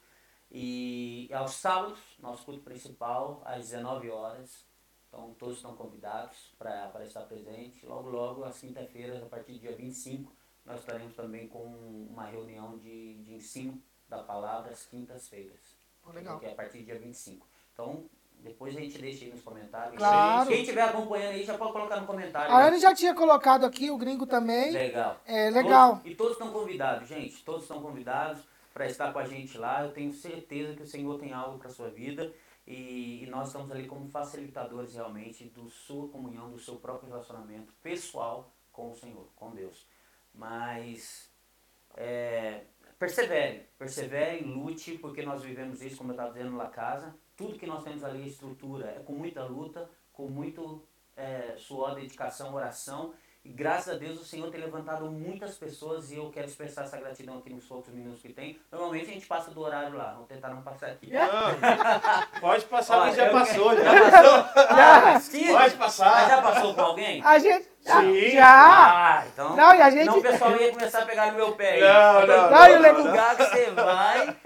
Cara, nunca cala no horário. Não, e sabe Não, qual foi a minha não. resposta pra ele? A gente tinha duas entrevistas hoje. A Janaína vai vir aqui, que é a dona do. Do na, na, Brasa, Na né? brasa, Ipanema na brasa. Panema na Brasa. E ela ia vir hoje, surgiu imprevisto, né? Não pôde vir. E o, e o Wagner falou, eu falei, não, fazemos só com o pastor, porque o pastor fala pra caramba. então a gente já sabia, não se E preocupe. não falamos tudo, cara. É, e falta. Pra falar tudo tem que vir Mas isso que é importante, a gente, a gente quer justamente isso. É, isso é pra, é pra, é pra essa, essa intenção, né? De passar mesmo o ministério, passar o que. A pessoa que vem sentar aqui, ela vai falar dela e ela vai passar o que ela quiser aqui. Cara, eu não É isso. posso, eu não posso eu criar, criar um canal de conversação e não deixar a pessoa falar. Falar, tem que colocar É. um limpo. Mas aí a pessoa não pode abusar. Não, não, também porque eu tenho que trabalhar, gente. Aí, ó, tá vendo? Tá vendo? É correria, mas vai chegar um momento que nós vamos precisar sair para trabalhar. Então, eu quero expressar aqui a minha gratidão, não só pelo, né, pela minha mãe, pelos meus irmãos, que eu amo tanto, que, que nos dá tanta força, mas também a minha esposa, os meus filhos e, e gratidão aos meus pastores. Cada pastor que, que, que passou pela minha vida, que me ensinou muita coisa, é, que foram pastores na minha vida, homens de Deus, mulheres de Deus que passaram minha vida e também esse grupo que eu tenho trabalhado hoje aqui em Maior, que são pessoas fantásticas, pessoas realmente que nos abraçaram, que nos tratam como filho, pessoas que cuidam da gente de uma maneira tão especial. A gente vê o cuidado de Deus através da vida dessas pessoas Então eu quero expressar sempre minha gratidão, vou ser eternamente grato a todas as pessoas que têm não me ajudado, mas têm investido nesse projeto do Senhor e têm crido no nosso ministério, têm acreditado no nosso ministério, né, no nosso chamado. Então que o Senhor possa abençoar a vida de vocês de uma maneira é, sobrenatural, tá bom? E é só o começo. De tudo que a gente está vivendo é só o começo. Lá casa é um bebê. De tudo aquilo que a gente vai ver como o Goodcast aqui também é um, é, é um uma bebê. postagem referente a isso ontem é um também, bebê. falando justamente É. isso. Mas, gente, apoie esse trabalho, porque é um projeto legal, bacana, muito. Eu sim, me sinto. Me senti em casa, no começo eu confesso, estava uma tremedeira aqui na perna. Caramba, que isso? Tô Cara, acostumado a falar com mas pessoa, isso- a perna aqui tremendo não parava. Isso acontece comigo todo sábado. É, comigo também acontece. Quando Todo sempre que eu vou ministrar, eu ministro praticamente todo sábado e dá um nervosismo. Mas Mas, aí, mas eu será que vai mais à vontade. Será que, será que vai estar legal? Será que E aqui uma tremedeira, cara, assim e tal, mas agora já me sinto em casa. Cara, é um projeto legal, bacana para brasileiros, principalmente que mora aqui em Maior. Então, se- você com certeza que vai ter uma oportunidade para estar vindo aqui, né? Ou já tem a oportunidade, já é convidado Já tá é vindo aqui. convidado. Então, é, vamos apoiar esse projeto, legal, quero estar aqui mais vezes. E Com vou certeza estar, com certeza, vou estar mais vezes aqui. E, cara, tem muito para crescer isso daqui. Eu creio, Valeu. eu creio, em nome de Jesus, tem muito para crescer porque é um, Esse é um espaço que a gente vai, que a gente pode compartilhar da palavra de Deus, pode Amém. compartilhar também outros assuntos. Então, cara, legal, bacana. Então fica à vontade, Vamos lá. pra gente, Vamos. pra gente terminar. Oramos, gente, então. agradecer de antemão, né? Vamos agradecer já, porque terminando a gente já Sim, corta. sim. Agradecer todo mundo que participou dessa transmissão. Falar que a gente está realmente grato a vocês pelo acolhimento, pelas mensagens de apoio, todo mundo que está somando nesse projeto. Sim. Wagner aqui, agradecer ele também de coração, porque eu tenho menos tempo que ele, eu sei que ele, o tempo dele é corrido, e todo o processo que ele está fazendo, na correria, porque nós somos aqui, essa parceria nossa, e a empolgação nossa é essa mesmo. E agradecer demais vocês por tudo que vocês têm feito por nós. Sim, Wagner, agradecer o também. pessoal, pessoal de Madrid, pessoal de, de, de Granada, que mandou mensagem para nós outro dia apoiando o projeto. E que a gente dizer que a gente vai continuar aí lutando, lu- lu- batalhando, buscando melhorar sempre. Cada, cada vez que a gente cobrar o dinheirinho do salário, a gente vai, vai, vai investir um pouquinho Vai mais investir um pouquinho mais. do, do que a gente possa, é claro. E esperamos que na semana que vem, todos que acompanharam hoje possam acompanhar na semana que vem, que vai ter um convidado super especial também com a gente. Dois convidados com a gente. E espero que tenham gostado. Tem muito, mais. Beleza, é Vamos isso aí. Hoje era Vamos dois fazer a também, oração né? e terminar. Hoje Hoje não deu. Também era dois, mas aí o Pastor Cleber fala por o pastor dois. fala demais, então... A próxima vez, só uma ideia, dá pra trazer alguém pra gente debater e tal, falar, enfim. Sim. Acho que vai chegar essa Vai. mesa redonda Ah, mas aí. Ah, aqui- mesa grande, vai chegar, vai, Vai chegar. chegar. A, a- a ideia nossa Três, é quatro essa. câmeras, corte. Vai chegar, Sem erro nenhum. Show. E até ó, se tiver alguém para gerar trabalho pro cara, mesmo servir um cafezinho para nós, também vai Também ter. vai ter. Isso é a nossa, a nossa meta, o nosso foco. Então é isso, gente. Que Deus abençoe cada um de vocês que nos acompanharam. Nós oramos para que a bênção de Deus esteja sobre sua vida, sobre o seu lar. Minha oração sincera, que o Senhor cumpra os propósitos dele na vida de cada um de vocês. Oramos para que haja salvação sobre essa ilha, sobre Maiorca. Viemos com esse propósito de manifestar e estabelecer o reino de Deus. Então é isso que nós queremos fazer. Então nós oramos realmente para que você que está nos assistindo, você que vai nos assistir, seja alcançado por essa glória de Deus realmente. Que o Senhor abençoe a cada uma da, ah, da vida de vocês, da família de vocês. Tá bom? Vamos orar aqui então? Vamos lá. Então oramos. Pai, nós te agradecemos por esse tempo. Obrigado, Senhor, pela essa oportunidade, Senhor. Obrigado, Senhor, por esse projeto, Goodcast, Senhor, pela essa oportunidade que nós temos aqui, Senhor, de, de manifestar nossa fé, manifestar nossa crença através das redes sociais, num bate-papo bem descontraído, falando da nossa história um pouco, falando de tudo aquilo que o Senhor fez, Pai, falando de tudo aquilo que o Senhor realizou em nossas vidas. Que toda glória, toda honra seja dado a Ti, Senhor. Obrigado por essa oportunidade, obrigado por todos aqueles que nos acompanharam. Te louvo, Senhor, pela vida do Kleber, da sua família, pela vida do Wagner, da sua família, desses projetos. Pedimos a Tua bênção, Senhor, sobre esse projeto. E mais, Senhor, pedimos a Tua bênção sobre eles. Senhor, eu creio que o Senhor tem grandes coisas para fazer na vida deles. Cumpra os seus planos, Senhor. Os seus projetos, Senhor, no coração deles, Senhor. Que a salvação possa tomá-los, Senhor. Que o seu Espírito Santo possa agir, Senhor, na vida deles, Pai. Eu creio, em nome de Jesus, Senhor. Nós oramos, te agradecemos por esse tempo. E te damos, Senhor, diante de todos aqueles que estão nos assistindo, diante de todos aqueles que irão nos assistir, te damos toda a honra e toda a glória e todo o louvor, Pai. Em nome de Jesus. Amém. Senhor. Amém. Glória a Deus. Então, a gente vê semana que vem. Um abraço. Valeu, Um abraço galera. todo mundo. Abraço.